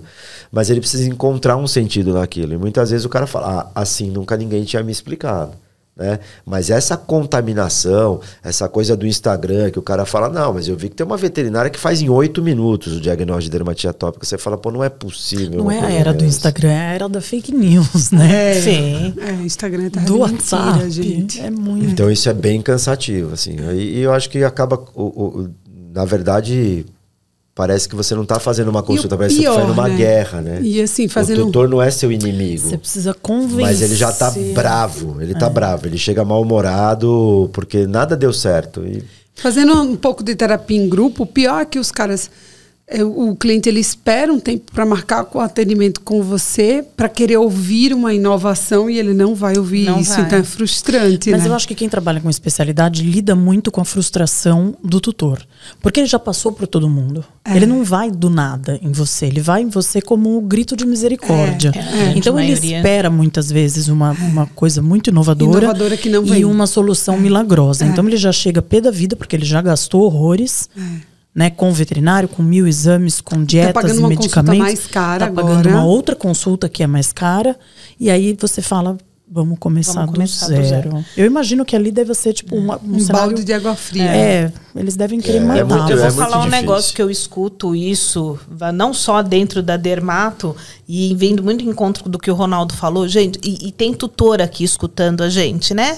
Vai ter, vai Eventualmente. ter, vai. Gente, e mesmo quando você tem um negócio que te promete, você tem uma doença crônica que é incurável, e alguém te promete uma solução, uma, uma solução para aquele problema que seja rápida, que seja eficaz, que não vai ter efeito colateral e que vai solucionar o problema do seu paciente, do seu cachorro, foge, é mentira. É Ainda mentira. mais na alergia, Minha isso mãe- não existe. Minha mãe tem artrite não reumatoide. é. Ela tomou os negócios lá de barbatana de tubarão, lembra Ah, minha disso? mãe- minha mãe tomou também, de tubarão. também. Tá ruim até hoje. Exato, tu Criou mais umas três barbatanas de É, tubarão. Então, assim, é isso, isso é ótimo, Rita. É. isso mesmo. O cara Mas te vendeu um isso, negócio que é muito milagroso, sabe? Não, Sabe, muito assim, milagroso. Não pra nem para diagnóstico, nem para tratamento, gente, não existe. A alergia é uma coisa muito complexa. A gente tem aí né, a mistura do cachorro que tem alergia à pulga, à saliva da pulga, o cachorro que tem alergia alimentar, o que tem dermatite atópica. O que a Romeica falou. Eu acho que essa triagem também é muito importante, essa triagem que a gente faz. Primeiro exclui DAP. Depois exclui a alergia alimentar através da dieta. Ainda a dieta é o gold standard. Ainda. Não sei se lá no futuro vão inventar alguma coisa que vai, vai ajudar. A gente também quer isso. Sim, é lógico. Nossa, seria Dieta é maravilhoso mais para mim. desgastante. Mas, A gente, a gente é, precisa né? ver E o volta papel, tudo errado, E volta e tudo volta tudo errado. E a prova de que é tão desgastante é que os últimos trabalhos, pelo menos que eu li sobre dieta, são trabalhos tentando encurtar o tempo de dieta oferecida ao paciente com o uso de medicação associada. E outra tudo coisa importante, os trabalhos de otite de Atualmente, repetição, de, desculpa, Dura quanto a dieta? Oito semanas. Em média, oito Tá, semanas. perdão, Ronaldo. eu faço seis. Tá. Eu, sempre Eu tento fazer seis. menos É, também. mas eu, eu- Sempre fiz seis. E a gente faz no começo com corticoide e agora, É, agora publicaram isso. quatro Olha, você pode semanas. fazer os É, primeiros dias com e a gente corticoide. já- Maravilhoso. A gente faz isso desde do Não fala, Tancamon. Mas não fala. Tancamon tinha um cachorro alérgico. Tinha, tratava com você lá Atendi, na USP, eu exatamente. lembro quando Foi. você usava atendeu na branco. USP. É, atendi. O cachorro do do Tancamon. Entendi, É, ele era assim, meio rebelde, ele dava pizza para o cachorro. É, Borda, é borda. muito difícil, né? É muito difícil, é muito desgastante, é difícil também para o dono do cão, mas eles também fazem muito errado. Então a gente percebe que às vezes não é por falta de orientação, é por um pouco de teimosia mesmo. Né? Mas talvez é- agora, Ronaldo, que tenha, esteja limitando fazer errado, porque talvez seja melhor não fazer do que se estiver Ah, fazendo sim. errado. Ah, sim. Mas o sim. que eu acho que talvez te- esteja limitando é o preço de viver a dieta, porque não é barato. Não. É. Aí você fala assim, ó, é para fazer, é para investir, ou vai certo, ou melhor não ir. É, é melhor, não ir, fazer. exatamente. melhor É, não porque senão você joga dinheiro fora, Fora. também, É, né? Mas e aí, assim, vamos lá. Vocês descartaram o DAP, não é? Porque o quadro continuou, fez a dieta de eliminação. Vamos fazer de conta que vocês fizeram o teste, né? Depois da dieta de eliminação. Isso. Não melhorou, aí você pode fechar esse animal como um atópico. É, mesmo sem o teste. Mesmo sem o teste. Mesmo o sem o teste, teste. pra dermatite O teste atópica, é só você vai fazer se você optar por fazer imunoterapia. Né? Fazer o teste por fazer, para você ter um Olhar papel e falar, é? bonito, pagar no seu Uma coisa que eu faço muito vale. pro dono do cão, eu dou pro dono do cão, eu dou acesso a ele a um guidelines da medicina humana. Como que faz dermatite, diagnóstico de dermatite atópica em criança? A primeira frase é: dermatite atópica é uma doença de diagnóstico clínico. Em humanos eles também não fazem teste, né? Por que, que a gente vive tanto essa confusão e essa confusão está clareando um pouco mais para a gente no gato? Porque dermatite atópica e atopia em cachorro é praticamente sinônimo. Dermatite atópica e atopia em criança não é, porque a criança com dermatite atópica pode só ter a dermatite atópica, mas ela também pode ter um quadro respiratório associado. E aí ela É, é, a tal da é assim. síndrome atópica, né? E por isso que agora o pessoal está chamando o gato assim, porque o gato a gente nem reconhece o defeito de barreira cutânea, mas ele tem muitas vezes quadro respiratório, quadro in- intestinal, mais quadro cutâneo. Tudo no mesmo pacote. Gato, né? Gato. É, o, o crise do gato parece parecer um pouco mais com o que acontece na medicina humana, né? Com criança. Parece. É. Parece. Isso é o que chama marcha tópica, né? Então você começa em, em crianças. Porque assim, o que, que é atopia? atopia? O conceito de atopia. O conceito de atopia é alguém que tem predisposição genética a desenvolver IgE. Ponto. Tá? Essa é. Na medicina existem três doenças, existe agora uma quarta que eles colocam como doenças atópicas, dentre elas a dermatite atópica. E muitas vezes, como o Ronaldo falou, ele, ele começa com dermatite atópica, ele faz alergia alimentar IgE mediada, que é essa de anafilaxia, rinite e asma. Né? Então ele vai marchando né, com essas doenças. Isso nos cães, pelo menos, a gente não, não vê, vê, Ou a gente passa despercebido, vai então, saber. Você sabe, porque você não trabalha sei. com o Luciano, né? Sim. Quantos cães a gente não tem com dermatite atópica também tem bronquite crônica? É. Será que essa bronquite Será que crônica essa bronquite porque a pessoa melhora com um bombinha de corticoide, é. né? Será que não é? Será que não é, tem ligação? Muitos que né? fazem bronquite então, crônica são também braxcefálicos, né? Então, mas os Westes têm uma bronquite crônica é, meio também, terrível. Também, né? é verdade. Então, eu não sei. Eu acho não que. sei, eu acho que talvez a gente não tenha. Mas você né, veja quanta dúvida que a gente só. tem, como é que o cara chega e oferece para você um diagnóstico em minutos. Exatamente. Né? A gente tem mais gente... pergunta do que resposta. É, a gente muito mais, mais não sabe do que sabe. Mais, a gente mais né? não sabe. Muito mais. Muito mais. Então, e, e, a, e a questão, né? Acho que a Rita colocou bem, isso não fica claro para o dono de cão. É assim, o mecanismo imunológico é diferente. Então, se o cão come alguma coisa que vai desencadear um quadro alérgico nele, falando de alergia alimentar, ou reações adversas alimentares, que é como os europeus e americanos chamam, ele pode demorar até 15 dias para ter uma resposta. E o cara, como a Rita colocou, o cara está no restaurante japonês, come um determinado peixe lá, ele vai para o hospital. Ele passa mal para o hospital. Eu tenho uma história interessante de um congresso no Nordeste, não posso citar nomes, que na volta do Ai, congresso do Nordeste, o, o, o professor. Qualquer coisa se, a gente corta. O professor da área de cardiologia, não posso citar nomes, ele se empolgou com a comida nordestina, né? E a carne de peixe tem muita estamina também. Então, às vezes, a pessoa come carne de peixe, passa mal e acha que o peixe estava estragado, né? Porque ele não está acostumado. E esse professor, então, ele dentro do avião, vai para o banheiro do avião. E o avião começa a se aproximar e o cara fala, sai daqui. Ele fala, não saio. não saio, não consigo sair daqui. Essa foi uma negociação para esse avião aterrizar. Foi divertidíssimo. E tinha muita gente no avião que Arremeteram, mas eu é. não arremeta, mas, mas eu não, saio. Posso, eu não saio daqui. Vergonha, o cara não, não precisa sair daqui. Eu não sairia Depois nem eu conto para vocês quem foi. É, não posso contar não. Você pode até contar, a gente isso, corta, porque isso. agora a gente vai querer saber. Exato, lógico, lógico. Fizemos um pouco de fofoca hoje antes do negócio. Né? Já fez, Você quer entrar no grupo não? Não, eu quero, ah, quero eu já falei isso pra você faz tempo. É. Falei, Ronaldo, quem me dedurou seu, esse grupo da fofoca foi a Rita. Aí eu falei pra ela que eu queria entrar, mas já pedi pra você também. mas não tem problema, eu crio um. isso, isso. Nada que não funcione. Nada que não funcione. Imagina, gente, olha que coisa maravilhosa. Esse negócio que você comentou da hipersensibilidade alimentar e reação alimentar adversa. É, são sinônimos? São coisas diferentes? Porque e... eu entendo como sendo diferente. Então, a reação mas... não significa necessariamente, necessariamente uma reação alérgica. Perfeito. É, o, o, exemplo que mais a gente usa é quando a gente pega uma criança com intolerância à lactose e com alergia à lactose. Ah. A intolerante, se ela tiver em período de amamentação, ela pode ter fezes mais pastosas, tem cólica. um pouquinho de dificuldade de ganhar peso, muita cólica. A alergia é, é diarreia com sangue é, rush cutâneo, é, assaduras que não controlam. É, o quadro é feio. A, a, minha, a minha mais nova, ela teve uma suspeita porque ela teve alguns episódios de diarreia com sangue. E os caras falaram, se for alergia, complicou, porque intolerância é mais fácil de você tratar. Só que a gente não tem testes para descobrir se o cão é intolerante ou se ele tem alergia. Então, será que a intolerância no cão dá mais uma questão clínica de gastroenterologia e a alergia dá o tal do prurido? Mas a gente não tem como mensurar, por isso que os caras são mais inteligentes e eles chamam de reações adversas alimentares. Tudo, tudo que você vê de artigo científico tal. Não se usa, eles, eles não usam mais eles hipersensibilidade. Não usam. E aí tem um desdobramento que é muito imunológico e muito perigoso, que é você chamar de dermatite atópica senso estrito, ou lato senso, Estrito senso, lato senso, senso estrito. Que eu vou ser lato. bem sincera, posso ser bem sincera uhum. com esses termos? Eu não sei nada. É. Eu faço uma é. confusão. Que foi aquela vez que eu postei o, a entrevista do Zeca Pagodinho. É. Que o Jô Soares pergunta é pro Zeca Pagodinho senso, o que, né? que, é pagode, o que, que é samba, o que, que é samba enredo. O, o Zeca Pagodinho responde, Jô, pagode é pagode.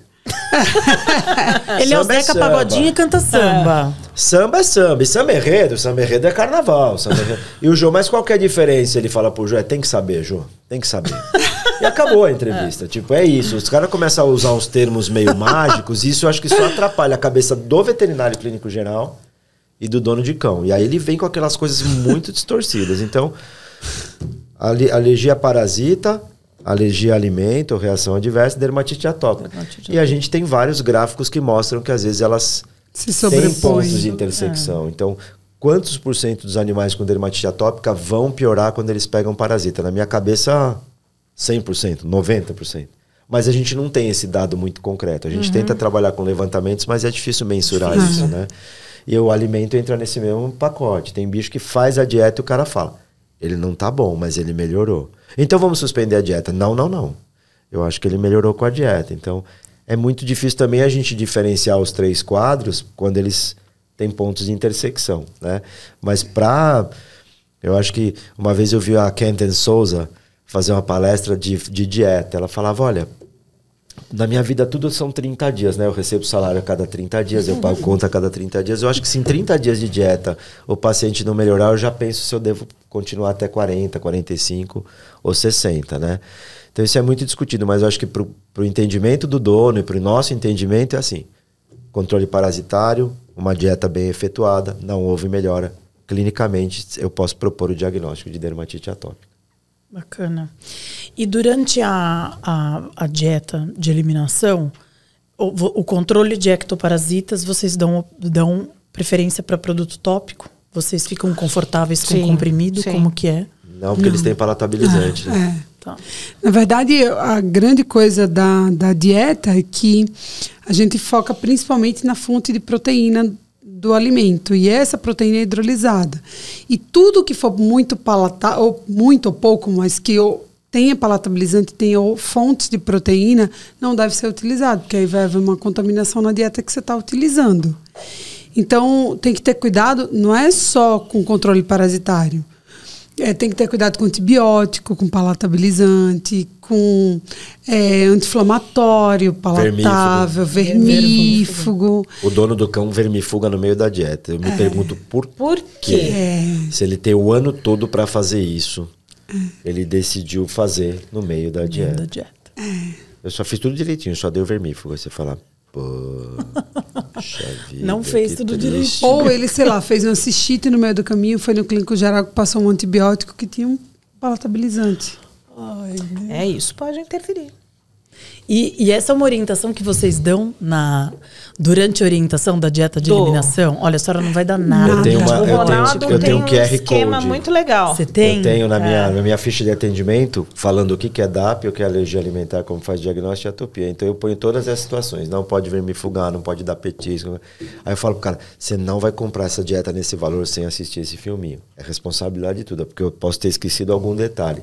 Eu fiz na época da pandemia, porque eles não podiam ir em dois no consultório. Mas é muito sensacional Ah. essa, essa sua ideia, até porque você também está transferindo a responsabilidade para a É, pessoa. tipo, a pessoa dividir. também tem que assumir uma Você aponta o celular, responsabilidade. acho que são 13, 14 minutos. Fala, é uma mini aulinha que eu faço para os donos. Sim. Então, um Aulinha linguagem. sua, você. Ele, é, ele, ele, é o, Gravei. dele é o galã. Gravei no Ele é falei, praticamente o boa- Brad boa Pitt tarde, da bom dia, veterinária. boa noite. Vamos falar aqui um pouquinho de alergia alimentar. Você falou com a sua voz de locutora? Sim, claro. Tome Eu cuidado muito para não dormir com a minha voz. Eu quero muito esse QR Code. Eu tô Eu também, aguardando eu hoje no meu celular. Né? Quero o QR muito. Code? Eu vou te mandar. Eu quero. Pra ver o Brad Mas você comentou, ah, de transferir a responsabilidade. Eu acho que a gente precisa de- dividir a responsabilidade claro. com eles. Não, é, transferir, não adianta eu- eu, é, não, assim, eu é. entendi, eu entendo É. perfeitamente o que você quer dizer. Eu cliniquei durante muito tempo, mas isso era uma coisa que eu, que eu sempre falava. Falava, não adianta, eu posso prescrever o melhor tratamento do mundo, mas eu preciso da sua colaboração. Sim, senão não Se você- vai. né? Dermato, isso é muito A importante. gente precisa desse É, acordo. às vezes eu falo, até onde a gente vai? É. Eu- Eu tenho tudo isso aqui. Para onde a gente vai? Vamos decidir em conjunto aonde a gente vai. Eu uso isso na alergia, eu uso isso na leishmania, porque Sim. são doenças extremamente crônicas, Complexas. complexas e que as pessoas também querem milagres. É. E vamos combinar, né, gente? O cara procurou um cão ou um gato pra, pra, Pra ter prazer, pra ter né? um, pra viver. um né? amigo, brincar. E dar, dar, né, se comida divertir, pros bichos é muito bom, né, Ronaldo? Dá, é bom. Exatamente. E aí ele vira um problema, né? É, vamos vamos combinar. sim. Vira um problema. É desgastante, é, é Não, é- oneroso, né? É, É preocupante. Eu acho que é, é a- é- é o estresse emocional também. E eu digo isso porque, assim, eu- tô atualmente com um gato doente. Então, assim, toda semana tá fazendo químio, né? Então, você imagina, você nunca sabe o que vai acontecer. Então, é, vai além do custo que você tem e do trabalho, Sim. gato, medicação. Hoje eu cheguei atrasada porque eu não conseguia medicar. gato, né? Ele entra embaixo da minha cama, ele vai no meio da cama. porque Claro eu não que você consigo não alcançar de jeito nenhum. Então, assim, tem esse Ele peso. sabe, ele sabe que você não sabe, alcança. Lógico, ele sabe falar trouxa, tentando me pegar. de jeito nenhum. Mas, assim, é, eu acho que a divisão dessa responsabilidade é muito importante, porque a gente também, dentro do consultório veterinário, é muito do psicólogo também, né? É, e, e, ele assim, outra coisa, Tati, que eu acho que a gente precisa é, pôr na nossa cabeça que às vezes o veterinário fala, ah, mas eu mandei fazer, não fez, o problema é seu. Não. E o até onde a gente vai no, no tal do compliance com, com o tutor, né? A gente precisa também, de certa forma, entender que não vai, que ele não vai adiante tentar buscar um caminho alternativo. Desde que fique muito claro que é um caminho alternativo E é uma né? decisão dele. Dele. É, eu tô dando, eu tô te dando o plano A é o melhor. Eu tô te dando B porque você está me dizendo que o A gente não conseguiu fazer. E aqui vai um alerta. Prontuário te protege. Ah, é. Sim, Sim. com certeza. Médicos veterinários. Sim. Eu, colo- eu coloco sempre. médicos Outro dia eu tava falando da dieta para uma moça, ela olhou para mim e falou, não vou fazer. Aí eu tipo, até falei, nossa, nossa mal criada, né? Criada, Direto, essa é minha né? filha. Aí ela falou assim, eu tenho trigêmeos de seis anos. Eu falei, você quer um abraço? É. Entendeu? Não Então, vai até fazer. um vai, óbvio que exatamente. sim. Também Vai Aí você vai falar, precisa- tudo bem, problema é seu, mas eu vou prescrever. Não, vai Não, fazer. Aí você não tem que falar, ó, então a Não. gente vai medicar, mas a gente está pulando uma etapa importante. É do ponto isso, de é vista, isso. do ponto de vista diagnóstico, a estatística nos, pro- nos protege. Tem muito mais cães com dermatite atópica do que com alergia alimentar. Então, você pular essa etapa nem é o maior crime do mundo, desde que o dono queira. E ele esteja Porque ele vai ciente. voltar e te cobrar. Mas o que que meu cachorro tem que ele não fica bom? E você vai responder, eu não sei, porque você não conseguiu fazer a dieta. Nem acho que você não tentou. É. Você tinha trigêmeos, nem sei como você tá viva, né? Com trigêmeos. Você quer um abraço, né? é ótimo. Você quer um abraço? Mas, é verdade. né? Mas, é, É. mas é, um- é uma atenção que a gente precisa chamar para o médico veterinário. Anotar no prontuário. É, Inclusive, é assim, solicitei tomografia. O proprietário, por razões pessoais, ele não consegue, ele não quer fazer.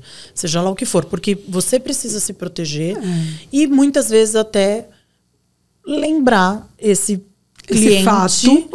num, num eventual retorno, Futuro. né? Então isso é importante, assim, né? Então é, fica aí esse recado para os médicos veterinários. Mas ó, eu, eu brinca, brincadeiras à parte do você quer um abraço, eu sempre falo, porque meu gato fazendo quimioterapia, você imagina quando ele para de comer, eu entro no sambalelê, tem tipo seis rações diferentes em casa, né? E aí eu falo, gente, o dia que vocês encontrarem na rua um tutor de um gato com anorexia, não fala nada, mas só dá um abraço. Não, é verdade, eu Porque já ela passei tá por precisando, isso. gente. É. É. desesperador. E, e a gente, como tutores, a gente passa isso, seja com cão, com gato. Não, é difícil. certeza, é difícil, é muito difícil. É muito difícil. Eu diria você- que com o gato ainda é mais difícil Uma que gata Ai, quase, mas- praticamente, fazer dieta de eliminação, com, pra, no, na- eu- talvez eu tenha uma limitação. Não, eles entram em mim é- fome. É, Não. muito, é quase impossível. Passa tubo. Passa tubo. Vai ter que dar meia dúzia de medicação? Passa tubo. Gato devia nascer com um tubo, gente. Não é? Exatamente. Já nasce. Tem um tubo aqui, quando precisar, você acessa. Isso, não. Quando precisar, você tira essa tampinha aqui. Gente, mas é bacana. Então, eu acho que é legal a gente reforçar essa questão da dieta de, elim- de eliminação. Porque, assim, no portfólio do Elanco a gente tem. A gente tem comprimido também, que é uma excelente solução, que é o Credelli. Mas a gente tem, levando em consideração esses pacientes, a gente tem as pipetas, que são todas de ação tópica, né?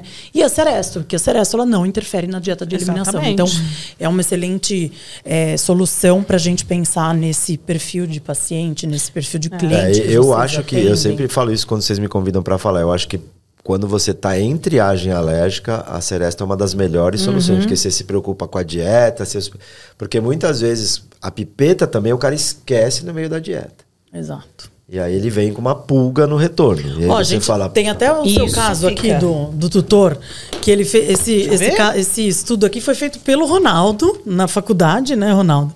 E ele comparou né, a Seresto com uma, com uma pipeta E, e teve animal que teve que ser eliminado do grupo porque o tutor Não fez esqueceu de fazer. Mas esquece. ele ganhava, que era um esquece. estudo. Ele ganhava a pipeta É.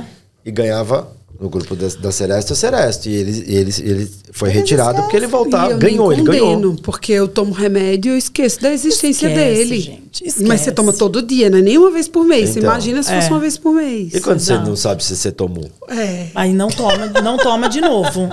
Aí eu tomo. Não pode, Ah, é, isso tem de segurança. Tem, já teve caso de morte com 10 vezes a dose. Se eu errar Você um tá comprimido, dobrando tudo bem. só, tá tudo Toma bem. Você não toma? Tomo. E quando, e quando o dono te liga e fala, eu tomei um vermífugo do cachorro? já aconteceu Ah, eu já vi comigo. várias vezes. que bom. Várias. Por quê? Porque ele tá Mas o correndo atrás do problema é gato. que vermífugo dá é da uns sede. piriri. E aí ele tá lá com um comprimido na mão, fala, porra, que sede. Aí ele fala, nossa, já tomaram de tudo. De tudo. Olha, gente. de vez em quando dá uns piriri. É, já vi, Mas vem cá, eu- Não é eu não, não é já dá uma limpada, sabia? dá uma limpadinha. Dá uma limpada. Ai, Vai, olha, vai, gente, vai a gente um não pouquinho. julga, sabe? Essas trapalhadas porque a gente faz também. É, exatamente. Mas é. Acontece, mas é, é interessante a gente. tá vendo? Se você, se você tá vendo? Ó, se você fez isso, Ronaldo, quem sou eu? Também posso. Lógico. Não dá nada. Eu tomo comprimido direto, tô com dor de cabeça, muita dor de cabeça. Aí eu falo, será que. Aí eu. Porra, Tomei. tomei não tomei? E a dor de cabeça tá lá. Eu falo, Toma pô, de acho que não novo, intoxica. Eu tomo, eu tomo dobradão. Entendeu? Passou. Aí eu não sei se foi efetivo ou se o dobro da dose foi. foi tá, tá tudo resolvido. Vamos trabalhar. Mas comentei aqui sobre a. A, a, a Ceresto não interferir na dieta de eliminação. Ia falar de. Ah, sobre padrão de lesão, né? A gente já falou um pouquinho que é mito esse negócio, né? De padrão de. Antes tinha, né? Não tinha, era Eu DAP. acho que ainda lembro tem um tanto pouco. de ver nos artigos americanos ainda vem, né? Vem, eles vem. têm assim, eles têm um, o dermograma, né? Que é aquele cachorro frito, né? É. E aí eles têm na região lombar, né, cervical e lombar, a DAP, só que hoje eles já trabalham com a seguinte informação: é, patas, lábio, orelha, axila, virilha, tá lá, dermograma de animais com alergia alimentar ou, Ou dermatite, dermatite atópica. Eles igual. mesmos já manifestam que a- o jeito que o cão chegará e a maneira e as regiões que ele coça são idênticas nas duas enfermidades. Né? Mas a Rita falou isso, eu acho que é, como a gente pega bicho muito mexido, já medicado, não dá para você esperar que um animal com DAP medicado ele vá fazer aquela região lombosacra só. É, e e, e de, de novo, acho que a gente esbarra na questão da intersecção das enfermidades. Então, o fato de ele agravar o prurido já sabendo que ele é atópico, não espere que tenha. Então, hoje a gente não usa isso, né? Acho que a Romeica falou de gato Ah, é diferente, é, mas gato- também são as três, né? O gato pode ter os mesmos, vários padrões com as mesmas doenças. Né? É, eu ia perguntar do gato, que o gato até. Tem outro. Gato é Tudo bem, a gente, já chegou, a parte, gente né? já chegou ao, ao consenso de que é um ET, né? É. Todo veterinário brinca, mas é, também não tem, ou não tem padrão, ou é outra coisa. É né? mais de um padrão, a mesma doença. Ou mais de um padrão em diferentes doenças tem que sair fazendo as exclusões. O gato faz as duas coisas. Por exemplo, o gato faz alopecia simétrica bilateral, que é aquele arrancamento. Aquilo pode ser só coceira, mas aquilo pode ser um quadro psicossomático. Aí o gato faz as doenças eosinofílicas da pele. Aquilo pode ser em função de DAP, pode ser hipersensibilidade alimentar, pode ser uma, Pode ser até parasita intestinal. uma síndrome atópica, pode ser parasita, pode ser dor Pode ser dor. por algum verdade. outro motivo. Então, assim, né, tem. Mas a alopecia pode ser alergia e as doenças eosino- o aspecto das doenças eosinofílicas também pode ser alergia. Então, as É, coisas, e quando né, a Romeica fala de alergia, tá falando das, das três. três. é. Então são vários padrões, podendo ser DAP e alergia Tudo, pode ser É. qualquer coisa. Mas o diagnóstico igualmente é, por exclusão. Totalmente. O gato você arrebenta tem que de coçar a mais- cabeça. Ele pode ter uma escabiose. Ele pode ter uma. Otocaríase. Mas ele pode ter também as três alergias. E pode ser psicogênico Pode também. ser- Ou pode ser uma Psicogênico. doença eosinofílica da face voltada É. para um quadro viral. As doenças virais Exatamente, fazem, fazem- muita lesão facial. Tô quase arrependida de ter perguntado. Não, gato. É, eu gato, acho. mas- E eu tô Agora, quase cach- arrependida de fazer dermato, porque olha isso. Agora, né? cachorro faz, tem uma coisa que a gente vê, que é uma coisa racial. Isso é uma Sim, coisa é. interessante. Que, tipo, a gente vê, vê o Shih Tzu, ele, é, ele tem um padrão engordurado associado à, à, à dermatite atópica. Então, ele é o cachorro untuoso, é o cachorro com muita, muito quadro seborreia junto do quadro da doença. O West faz um padrão diferente, o Maltês faz... Então a gente vê, vê isso acontecer, os quadros de Mas, foliculite dos cães de pelo curto. Mas todo mundo pode fazer quadro de foliculite. Você pode pegar o pug untuoso também, como o Shih Tzu fica. Mas a gente vê, às vezes, talvez um pouquinho das raças com um padrão de lesão mais voltado para aquela. Você vê mais aquilo naquela raça. Talvez tenha isso. Eu acho, também dentro da minha humildade, de eu acho que a dermatite atópica não é uma doença única, é um guarda-chuva de. Uhum. Então, assim, cada um tem a sua. A doen- Tanto que assim, o manejo que a gente tem desses cães alérgicos também é diferente. diferente, é. O manejo que a Romeica tem com o Shih Tzu, que ela fala pano de chão, eu acho É, sensacional, é. aprendi com Igual, ela também. É, e eu uso. É, é diferente do que, de repente, pro bulldog francês.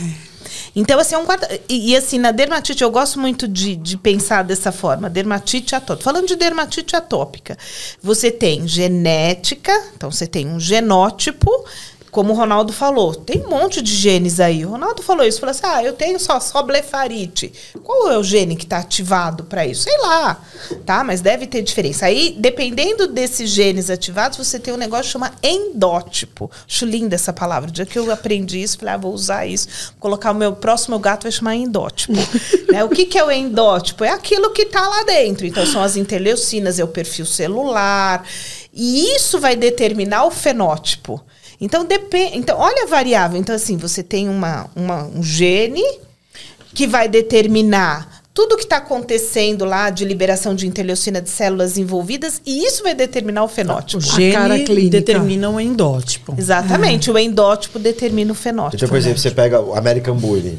Eles não fazem esse aspecto Não. Untuoso, Eles eles ficam cheios de foliculite. Às vezes eles nem coçar tanto não coçam. É. Eles ficam vermelhos, Vermelhos. cheios Cheio de, de foliculite. hemorrágica que rompe toda E hora. eles nem coçam tanto. E você não vê, por exemplo, né, com esse aspecto, eh, é o que a Romeca falou, o Shih Tzu também faz foliculite, mas você não vê esse, esse mesmo aspecto, né? Eh, então, eu acho que isso, isso, se a gente tivesse um estudo genético mais avançado, a gente talvez poderia pensar em terapia genética, inclusive. Mas é muito repetido esses padrões, né? Quando você vem um SRD, eu escutei uma ótima hoje, né? Tipo, por que, que o Golden chama Golden? Ele é dourado. E o vira-lata é o caramelo. Pois é, por quê? É, a cor é a mesma, né? Mas quando vem um SRD, aí a gente fica meio perdidão no padrão. Mas né? é que o caramelo tem os 50 tons de caramelo. 50 né? tons de caramelo. Tem o Pantone. É, exatamente. Exatamente. Exatamente. A Camila tem uma meia dúzia lá na.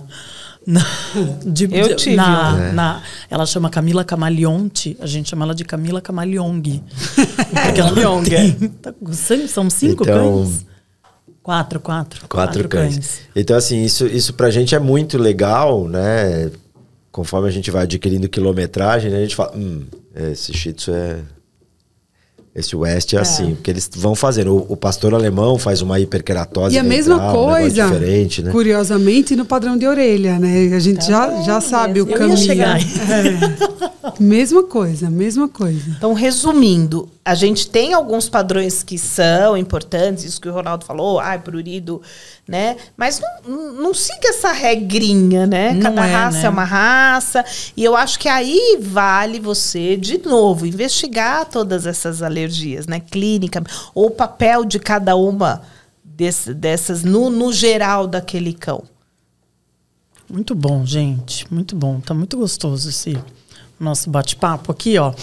É, o que eu queria é, comentar, uma coisa assim que é legal a gente ressaltar em relação a Ceresto. Claro que a gente está aqui hoje para falar de animal alérgico, mas isso é uma coisa que a gente gosta muito de trazer até para o nosso time dentro da Elanco, para os nossos clientes, para dissociar essa imagem de que se trata de uma é, coleira que é antipulga e carrapato, né? Então, porque, como vocês estão vendo aqui, ela, ela abrange, embaixo da seresta tem um guarda-chuva, né? Como você comentou aí do, do animal atópico, tem um guarda-chuva. Então, a gente trabalha muito é, dentro desse, desses pilares, né, que a gente fala na, da Seresto. E um muito importante é o da dermatologia, né? Por causa de todas essas questões que a gente está abordando aqui. Então, isso é muito, muito bacana a gente comentar. Então, a gente, a gente costuma dizer que a gente trabalha com três pilares pilares né, principais. O primeiro é o da dermato, sem dúvida nenhuma. O mercado de felinos, né? Porque a gente tem aqui a apresentação G e a P. A P tem esse é, tem um mecanismo de segurança que tem esse pontinho aqui de ruptura que é pré-determinado, que é um ponto de fragilidade que confere segurança, né, para os cães uhum. pequenos e para os gatos. E então assim, o, e o mercado de felinos é uma coisa que é crescente, a gente sabe disso, né? É, cada vez mais o perfil do animal, o perfil das pessoas que está envelhecendo, é, mora cada vez mais em, em, apartamento, locais menores. Então, esse é um outro pilar, né? O mercado de felinos e as doenças transmitidas por vetores, né? Então, que é importante a gente comentar isso. Né? Uma vez que você tenha a prevenção contra pulga e contra carrapato, você acaba tendo também uma diminuição no risco de, de transmissão dessas doenças. Então, isso é uma coisa legal da gente comentar, porque é, vai muito além da prevenção e do tratamento para esses parasitas, né? Então, a, a gente trabalha muito junto, né? A gente já, já tem parceria de, de longa data e a gente tem um trabalho muito bacana de parceria com vocês, dermatologistas, por causa disso tudo, né? Porque a gente sabe da importância é, do controle do ecto, dos ectoparasitas para o paciente alérgico, principalmente. Então, isso era uma coisa que eu queria reforçar aqui. Que, e além disso, assim, uh, você comentou da orelha. Eu queria chegar aí um paciente alérgico, né? A orelha é um, é um departamento à parte, à parte né? Ele, ele é um outro, ele é um outro compartimento aqui de, é. de toda essa confusão. Então, é o paciente alérgico, né? Então, é muito comum eles terem a, a otite associada. E aí, eu queria comentar um pouquinho sobre isso, assim, entrar um pouquinho nessa esfera. Claro que isso dá um outro é, episódio. Outro, é, né? Só de orelha. Só de, otite. E a gente pode pensar nisso depois, né? Olha coisa boa. já quero, já quero. Mas eu queria falar um pouquinho sobre isso, porque é importante. As pessoas. Eu noto que, assim, uma confusão muito grande é otite é infecção de orelha, né? É. Como se já começasse é. com a infecção de orelha, que é. quando na verdade ela é uma consequência de tudo aquilo que falhou em controlar, né? Fator primário, perpetuante.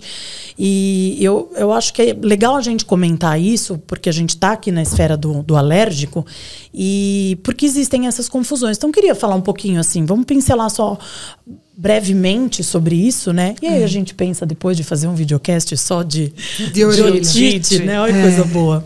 Eu, eu.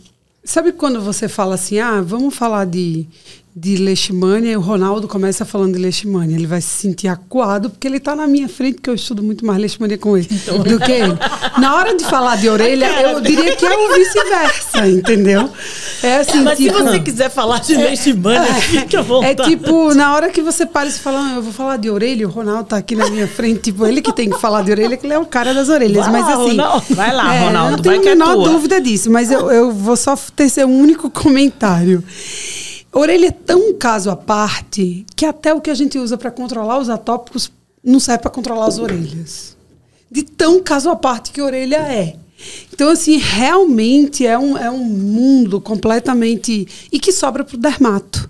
Né? Acaba que, que, que sobra para a gente ah, também. Tem pele. É, e, e, durante muito tempo, eu acho que é, isso é uma coisa que você acaba é, se distanciando daquilo que você tem pouco conhecimento. Eu odiava tratar a orelha.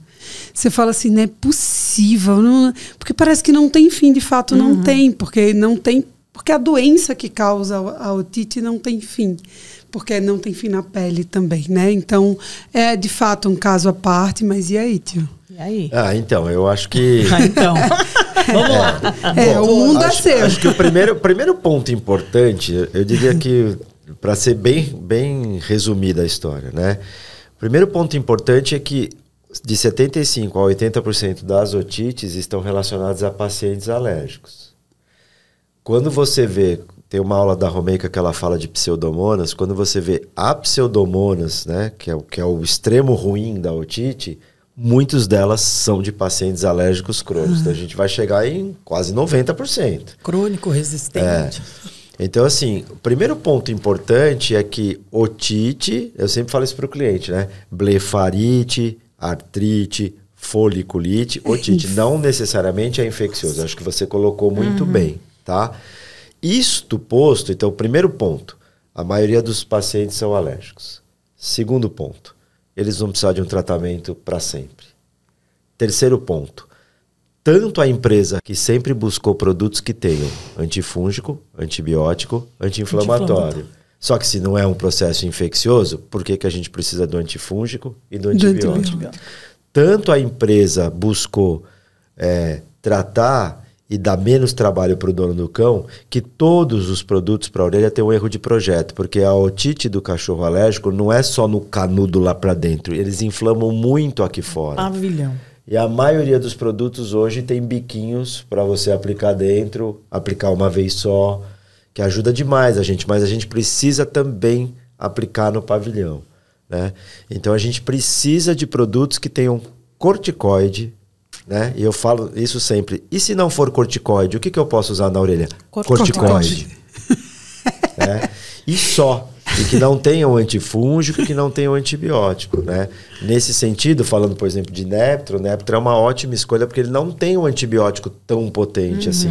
E eu vejo as pessoas usando muita quinolona na orelha. E a quinolona não é para o cara alérgico. A quinolona seria para quando essa alergia, a exemplo da pele, sofre um processo de desbiose e aí vem uma bactéria ou vem uma malacésia, né? A quinolona entra quando você não conseguiu controlar Exatamente. a alergia, que na verdade isso significa que você falhou no projeto inicial. Exatamente. Aí a né? quinolona Ou tobramicina, que é a aminoglicoside, mas assim, a gente não usa Essa é depois da quinolona. Essa Essa é depois. Essa é fim de linha. Mas as Então- pessoas. É, é uma judiação, porque a gente vê as pessoas usando a quinolona como primeira. Como primeira opção. Sim, entendeu? Então, assim, eu acho que tá na hora da gente. Por, por exemplo, a gente sempre fala isso. Se a gente tivesse um Neptra só com corticoide, Perfeito. A gente também quer. entendeu? Perfeito. É, mas, e aí eu acho Porque, que. na o- verdade, qual seria a ciência? Você usa o Neptra, que não é só com corticoide, para controlar a infecção que veio junto da inflamação. Só que aí a infecção foi embora, a orelha melhorou,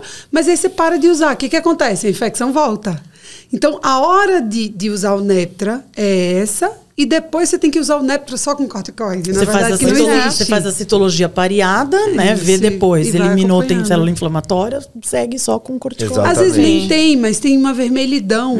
Porque aí ele precisa da tal da terapia proativa, que é você manter, manter. essa orelha desinflamada. Porque além de ser um mundo particular, ela também é um órgão que pode se perder. Porque se a orelha estenosar, você vai ter que acabar em cirurgia. Se e as cirurgias calcificar. são sempre uma grande tragédia. Né? Não tem cirurgia que não dá complicação de orelha.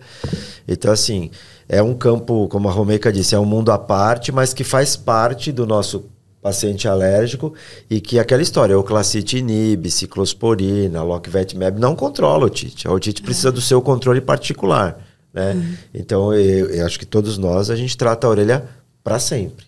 Sim. Eu até E falo isso uma coisa que- delicadeza pro dono do cão, assim, quando ele morrer, você enterra ele com um remedinho pra ele, né, pra ele não ter otite no Isso é céu. uma coisa que é difícil de entrar na cabeça do tutor, mas é difícil de entrar na cabeça do Do veterinário, veterinário. também. Do veterinário. Então Exato. imagina, se é uma coisa di- difícil de entrar na cabeça de quem é técnico, imagina na cabeça de quem é leigo. E uma coisa que eu tenho usado muito, que me ajuda a, a, a melhorar a adesão ao tratamento, porque não tenha dúvida que a gente prescrevendo, o cara vai usando, vai usando, vai usando, a orelha tá bem, tá bem, chega uma hora que ele para de usar. Mas uma coisa que tem me ajudado é o caminho de falar o reativo que tá ruim precisa ficar bom. E o que tá bom precisa se manter bom. Para tudo isso precisa ter remédio. Você não vai manter uma orelha boa sem remédio. De um cão alérgico. Sim. Não Mesmo vai. que ele esteja com o corpo controlado. Não vai. E aí eu tenho agora uma pergunta para os dois, porque os dois são os caras, né, da, da otite. Para mim, enfim. Por que que... Então, assim, eu, eu acho que não, nem sei se a gente vai ter uma resposta para isso. Certamente que não, Rita. É Uma pergunta vindo de você. Não, não, não sei. Eles, Imagina eles são os, eles são os Imagina caras da otite. Não, não, é uma dúvida, é uma título. coisa que eu me. Por que que otite é tão difícil de controlar no alérgico? Você pega aquele cara, aquele aquele, aquele passeio, aquele cachorro alérgico dos mil demônios, você conseguiu controlar, a pele tá lindinha, mas aquela otite fica voltando. Por que, que, é tão mais difícil? Por que, que a gente fala, ah, o classe, a gente até brinca, o classitinib não conversa com a orelha. Ah, o Locvetmab não conversa com. Por quê? Qual é o motivo para isso? Será que é o microclima? Será que é a microbiota então, que tá ali? Eu, eu iria por isso, por esse caminho. Ah, não sei, eu é, também não, não tenho. Eu acho que é porque é um órgão mais, entre aspas, abafado, né? Ele tem a particularidade que ele tem mais glândulas do que a pele, né? Então tem a glândula ceruminosa Sim. que não tem. Então eu acho que ele ele fica mais abafado, né? Agora, uma coisa que também que me que eu sempre questionei, a gente se questionou sempre, a gente já conversou sobre isso, é por que, que alguns animais mantêm pododermatite também? Mas... Por que, que alguns animais mantêm hum. prurido em genital? Eu hum. acho que é porque. Será que é porque tem mais terminação nervosa, ele se incomoda mais? Mas não é só ele se incomodar, porque a orelha de fato segue inflamando. Então, será que tem mais receptores para o quê? Não né? A pata é mais eritematosa. É... Então. É, você olha, você, você vira mais. região não, ventral da pata, você Então, porque quando você comum. pensa tem mais terminação nervosa, ele coça mais. Mas e então aí ela não deveria estar tá tão eritematosa, tão edemaciada. Mas a hora que eu leso, vamos imaginar, tem mais terminação... Olha, olha os papos, né? Vamos lá, Você tem lá. mais terminação nervosa, eu, tô, eu vou coçar mais por Você isso. lesiona mais. Eu lesiono mais, mais o epitério, ele vai inflamar mais, porque o epitério De repente, tá... Será que Mas assim... eu acho que da orelha é microclima. É, Agora, porque a orelha também, é lá dentro, não é microbiota né? também? É. Eu não sei, eu tô é, fazendo uma pergunta. Eu acho que o da orelha e eu aí, iria por esse é... caminho, porque assim, você tendo a desbiose, se você não consegue controlar a inflamação, aí Sim. talvez a primeira pergunta é por quê? Porque é mais abafado? Porque o epitélio é diferenciado? Porque ela já está lesada, né? Porque você. Quantos animais a gente já não pega que já tem pois um certo é. grau de estenose e tal? Quer dizer, aquela dinâmica tá do órgão já está comprometida. É que nem você pegar uma córnea seca que já está pigmentada. Você pode brecar, mas reverter você não Exatamente. reverte mais. Então, será que isso leva a ter mais desbiose e aí, por consequência, mais prurido, blá, blá, blá? Por que, que os sistêmicos não funcionam lá, né? Por que, que você dá uma ciclosporina que às vezes deixa o bicho Porque branquinho? a microbiota tá ali. Porque, na verdade, principalmente bactéria, malacésia também. Essa é a rainha da malacésia também. É, a melhor aula de malacesiose que, que eu assisti na minha vida foi uma aula da professora Romeica, mas tudo bem. É verdade ela sem modéstia aqui que a gente conhece esses microorganismos também são capazes de induzir né, a, o processo inflamatório, o processo alérgico, sei lá, eu acho que é, parece que está correndo atrás é. do rabo. É. E aí, isso que eles falam, isso eu também aprendi com eles, é, é esse tratamento de manutenção, é tratamento contínuo dessa orelha. É. E é interessante, porque quando eu faço o corticoide, Ronaldo fala isso. Se você não pode usar o corticoide, o que, que eu uso? É o corticoide. Já tentei usar tudo. É, o resto Até benzer, até rei né? que eu já tentei fazer, não dá certo. É corticoide. Uhum. E esse corticoide, a hora que eu desinflamo, eu também controlo essa desbiose. Sim. Né? e aí, sim. assim, as pessoas falam, ah, mas será que eu não tenho que usar um antibiótico também para... Não, às vezes só de você fazer, acho eu. Sim, né? eu acho não que é isso mesmo. vocês... Eu acho que é isso mesmo. Mas isso que você comentou de é difícil até para o técnico entender que a orelha é tratamento ad eternum é vitalício, não tem jeito, não, não tem. o contrato não, não tem, tem, fim. Outro, outro ponto jeito. muito dif é difícil, muito é, difícil. É, é, o dono do cão entender por que, que é o dermato que tem que cuidar disso. É. Porque ele volta no seu consultório e fala, né? doutor, a pele tá ótima. Ele só teve motite, a semana passada eu levei no veterinário. É, exatamente. Como se você não fosse veterinário, exatamente. como se você não, não fosse sua área. Aí você fala, é, e o que, que ele fez? Aí você fala, ah, tá bom, às vezes é. ele usou uma tobramicina. Ela fala, tá bom, Mas quando olha, acabar a gente troca, tá? Porque agora já comprou. O, que, o que eu percebo é que eu não sei, me corrijam se vocês é, compartilhem se vocês tiverem experiências diferentes. O que eu percebo que quando o veterinário dá orientação para o tutor, fala, dona Maria, é o seguinte, é tratamento para toda a vida, que nem o Neptra. A gente tem o Neptra, ah, é uma, só uma dose. Eles acham que é uma dose para a vida. É. E na verdade é uma dose para o tratamento. Porque vamos é. considerar, vai um tratamento de otite, Você vai fez quanto um tempo? Ciclo. Vai um ciclo. Quanto é. tempo dura? Mais, a mais, vamos pensar numa otite tranquila aqui, mais tranquila. Dez dias. Dez dias, vai. Quantas aplicações nesses dez dias você já não fez considerando limpeza e múltiplas aplicações? Então esse é o tratamento. Então o Neptra quando a gente fala ah, é só uma dose, não é para vida, é a dose para dose para aquele, para aquela situação. Não, é. Gente, mas vocês falaram que era só uma dose, agora eu vou ter que reaplicar, mas o seu cão é atópico. Neptra não cura atopia. Então é um marketing. Ele é um, ele é um, um aliado do animal atópico, mas o tratamento. Então, o que, assim, o que eu vejo. É porque é o- só uma dose para aquilo. Para aquele tratamento. E depois tem que fazer a manutenção. Exatamente. Exatamente. E aí o que eu percebo é que assim, quando o veterinário consegue trazer eh, o tutor como um aliado, fala, olha, é o primeiro tratamento de muitos ou a gente vai continuar o tratamento e vai ter que fazer a manutenção. Esse tutor ele já vem com uma outra concepção, eu acho que já já facilita um pouco essa abordagem. Agora, quando o veterinário também tem essa dificuldade, Sim, aí a também gente é tá bem difícil. Assim, no- isso é uma coisa que, graças a Deus, eu acho que tem mudado, porque a gente já viveu a época que o veterinário tem que fazer uma injeção para resolver todo o problema sem fazer nenhum exame, porque ele tem que olhar para o animal e saber o que E ele tem. o que tem. Isso é uma coisa que, que tem caído cada vez mais por terra, graças a Deus. Mas, é, que, é o, que é o milagre, né? Fazer o que é muito rápido acontecer. Mas é, a adesão à terapia e explicar é uma coisa difícil para todo mundo e parece que a gente está em diferentes regiões, mas a gente tem a, me, a mesma As mesmas dificuldade. dores, né? As dores são parecidas, São né? parecidas, porque parece que o cliente não entende. O Ronaldo fala muito isso em palestra e fica engraçado até. Ele não entende o diagnóstico da dermatite atópica. Não, é- o que ele tem é dermatite atópica. E você fala, O que, que é isso? é, não, aí é, tá, tudo bem. Daqui a pouco eu volto. Nossa, doutor, mas a gente já está aqui há tanto tempo, a gente não sabe o que ele tem ainda, né? Você fala, não, mas como? Não sabe? A gente sabe, a gente só não Ó, sabe a cura de- ainda. Hoje, dependendo do perfil do, do, do tutor, quando eu fecho o diagnóstico de dermatite atópica, na receita dele, que seja que eu prescreva o clacitinib, por exemplo, no rodapé eu coloco hoje, após a não Exclusão. resposta evidente à dieta de exclusão, firmamos o diagnóstico em dermatite atópica. Aí eu tenho um QR Code para dermatite atópica, que já está na mão Que é dele. todo Fala, agora se eu tiver dúvida, só assiste lá de novo. Mas, mas eu escrevo, porque às vezes o cara fala, mas tanto tempo que eu venho aqui, não sabe o que ele tem. Cadê Ninguém sabe Ah, é mas direto. Ou quando ele vem e fala, o que, que seu cachorro tem? Quando eu vou começar do zero, eu falo, então tá bom, vou começar do zero, você me conheceu hoje, você não sabe que eu sou veterinário. Nós estamos aí num grupo de amigos. O que, que seu cachorro tem? E ele fala, nunca ninguém me disse. Ou ele fala, alergia a tudo. É, alergia a tudo. É. Atópica, tudo. Eu atendi uma menina, eu acho ela muito linda. Ela tem um cavalier. E ela chegou no consultório e falou: Eu vim ouvir uma segunda opinião. Eu falei: Mas qual que é o diagnóstico? Ela falou: dermatite atópica. Eu falei: Nossa. Falou: Ela já fez a dieta de exclusão. Mas fez com o quê? E a menina explicou. Eu falei: Meu Deus, você tá bom, fazendo aqui? né? E assim, tipo, você olhava, não tinha 18. A menina novinha, novinha. Ela começou a falar e começou. Ah, porque ela tem também.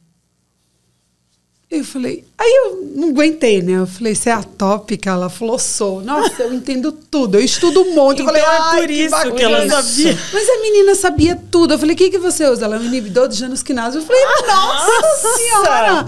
A menina vai dar aula, então talvez Maravilhosa, quando a gente tá tem essas É, associações sim, na mesma casa, facilita É, a nossa é muito mais fácil explicação. quando tem um, um proprietário com rinite. É isso. Ele fala, eu tenho. Eu falei, então, você não tá num ambiente que você entra no outro lugar e de repente você começa a espirrar assim, o seu cachorro vai de repente começar a coçar. É isso aí. É isso aí. E ele- E, e eu gosto de falar uma coisa também pro, pro que dermatite atópica, otite tem vida própria. É. Então, assim, quando você fala, eles falam, parece também que é tudo muito bonitinho, né? Os dois falando.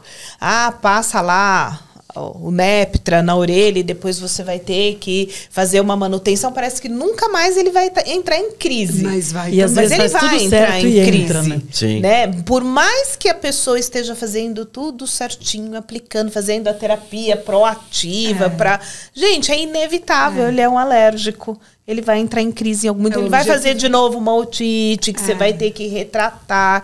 E aí entra bem o que você falou, é o tratamento objetivo é ali do reduzir- momento. não é que ah, fiz o uma aplicação do Neptra, nunca, Nunca mais na mais. E vida. nos últimos levantamentos, e, e aí vem de encontro a tudo que a gente conversou, nos últimos levantamentos americanos da percepção dos donos de cães às especialidades. Ah, O dermatologista é considerado o menos inteligente de É. todos. E ele é boring. Ah, Ele é chato. Por quê? Porque a gente pergunta todas as vezes a mesma coisa. Mas que, que- como é que você fez Porque vocês mandam a o gente lá. fazer dieta de eliminar. Exatamente. E por que, que ele é o menos inteligente de todos? Ele não resolve. Ele nunca fica curado. O cirurgião é genial. né? O cachorro rompeu o Olha, ligamento, ele é. vai lá. É. Entendeu? Ele opera, E o resolveu. raciocínio clínico do cirurgião é muito elaborado. O que, que deve ser isso? Fratura. Faz um raio-x, o que, que é fratura? Fratura, fratura. Olha, que diagnóstico elaborado. a gente nunca sabe o que o cachorro tem. É. Entendeu? Então ele deixa a gente meio burrão. Fala, pô, mas faz um ano que eu venho na sua clínica, meu cachorro tá com otite ainda. Tá Ronaldo? Esse, esse Isso patamar é da tua muito carreira profissional, Foi, você tem foi. que passar por É, isso, não é mole. não né? é? Gente, muito bom. A gente encerra aqui com dorzinha no coração, porque se deixar, a gente fala tanto que a gente passaria o dia aqui. Mas uma próxima vez a gente pode fazer isso. A gente traz um cooler de cerveja, um petisquinho. pode fazer na praia, porções. A gente elanco pode na fazer praia. É Lank on the beach. O Ronaldo pode convidar a gente para ir lá Pra- na casa de pra- Vamos lá. praia. A gente grava Vamos um lá, vídeo Pra GQI, lá. né? GQI. É isso aí. É melhor Natal. Mas eu é acho que eu prefiro Natal. Natal. É eu também. Natal? A casa de veraneio da Romênia. É uma pena que eu sou Vamos. voto vencido, mas eu prefiro o gente, GQI. É voto vencido. Não, você, nem entrou na eu votação, você prefiro? Natal, não desfazendo da sua justiça. Pessoal, próximo videocast Mas- lá em Natal. Lá em Natal. Vamos trabalhar essa ideia aí. Boa, boa. Pessoal, olha, é, eu quero agradecer a presença de vocês, vocês Ai, terem aceito e embarcar nessa aventura aqui com a gente desde o Advisory Board da Ceresto. Foi muito bom. É sempre muito bom estar com vocês, eu sempre digo isso e a gente sempre supera as expectativas com vocês. Então eu agradeço aqui os nossos três R's da dermatologia. Nossos queridos, a gente faz as coisas juntos e é sempre tão bom, né? E eu quero lembrar todo mundo que está assistindo que a gente tem o nosso canal no Spotify, que é o Movimento Elanco. Esse canal a gente tem uma série de, de temas diversos, desde temas mais técnicos, que aborda osteoartrite, otite, uma série de, de temas muito interessantes, e temas fora da veterinária, fora da da área técnica aí, que a gente fala sobre arquitetura estratégica e até meditação. Tá bem legal. Dei um pulinho lá, chama Movimento Elanco. Esse episódio a gente vai ter ele na íntegra no YouTube, mas a gente vai ter os cortes também e ele também vai estar presente lá no nosso canal do Spotify. Então, obrigada a todos vocês, obrigada a todos vocês que estavam aqui com a gente e até a próxima.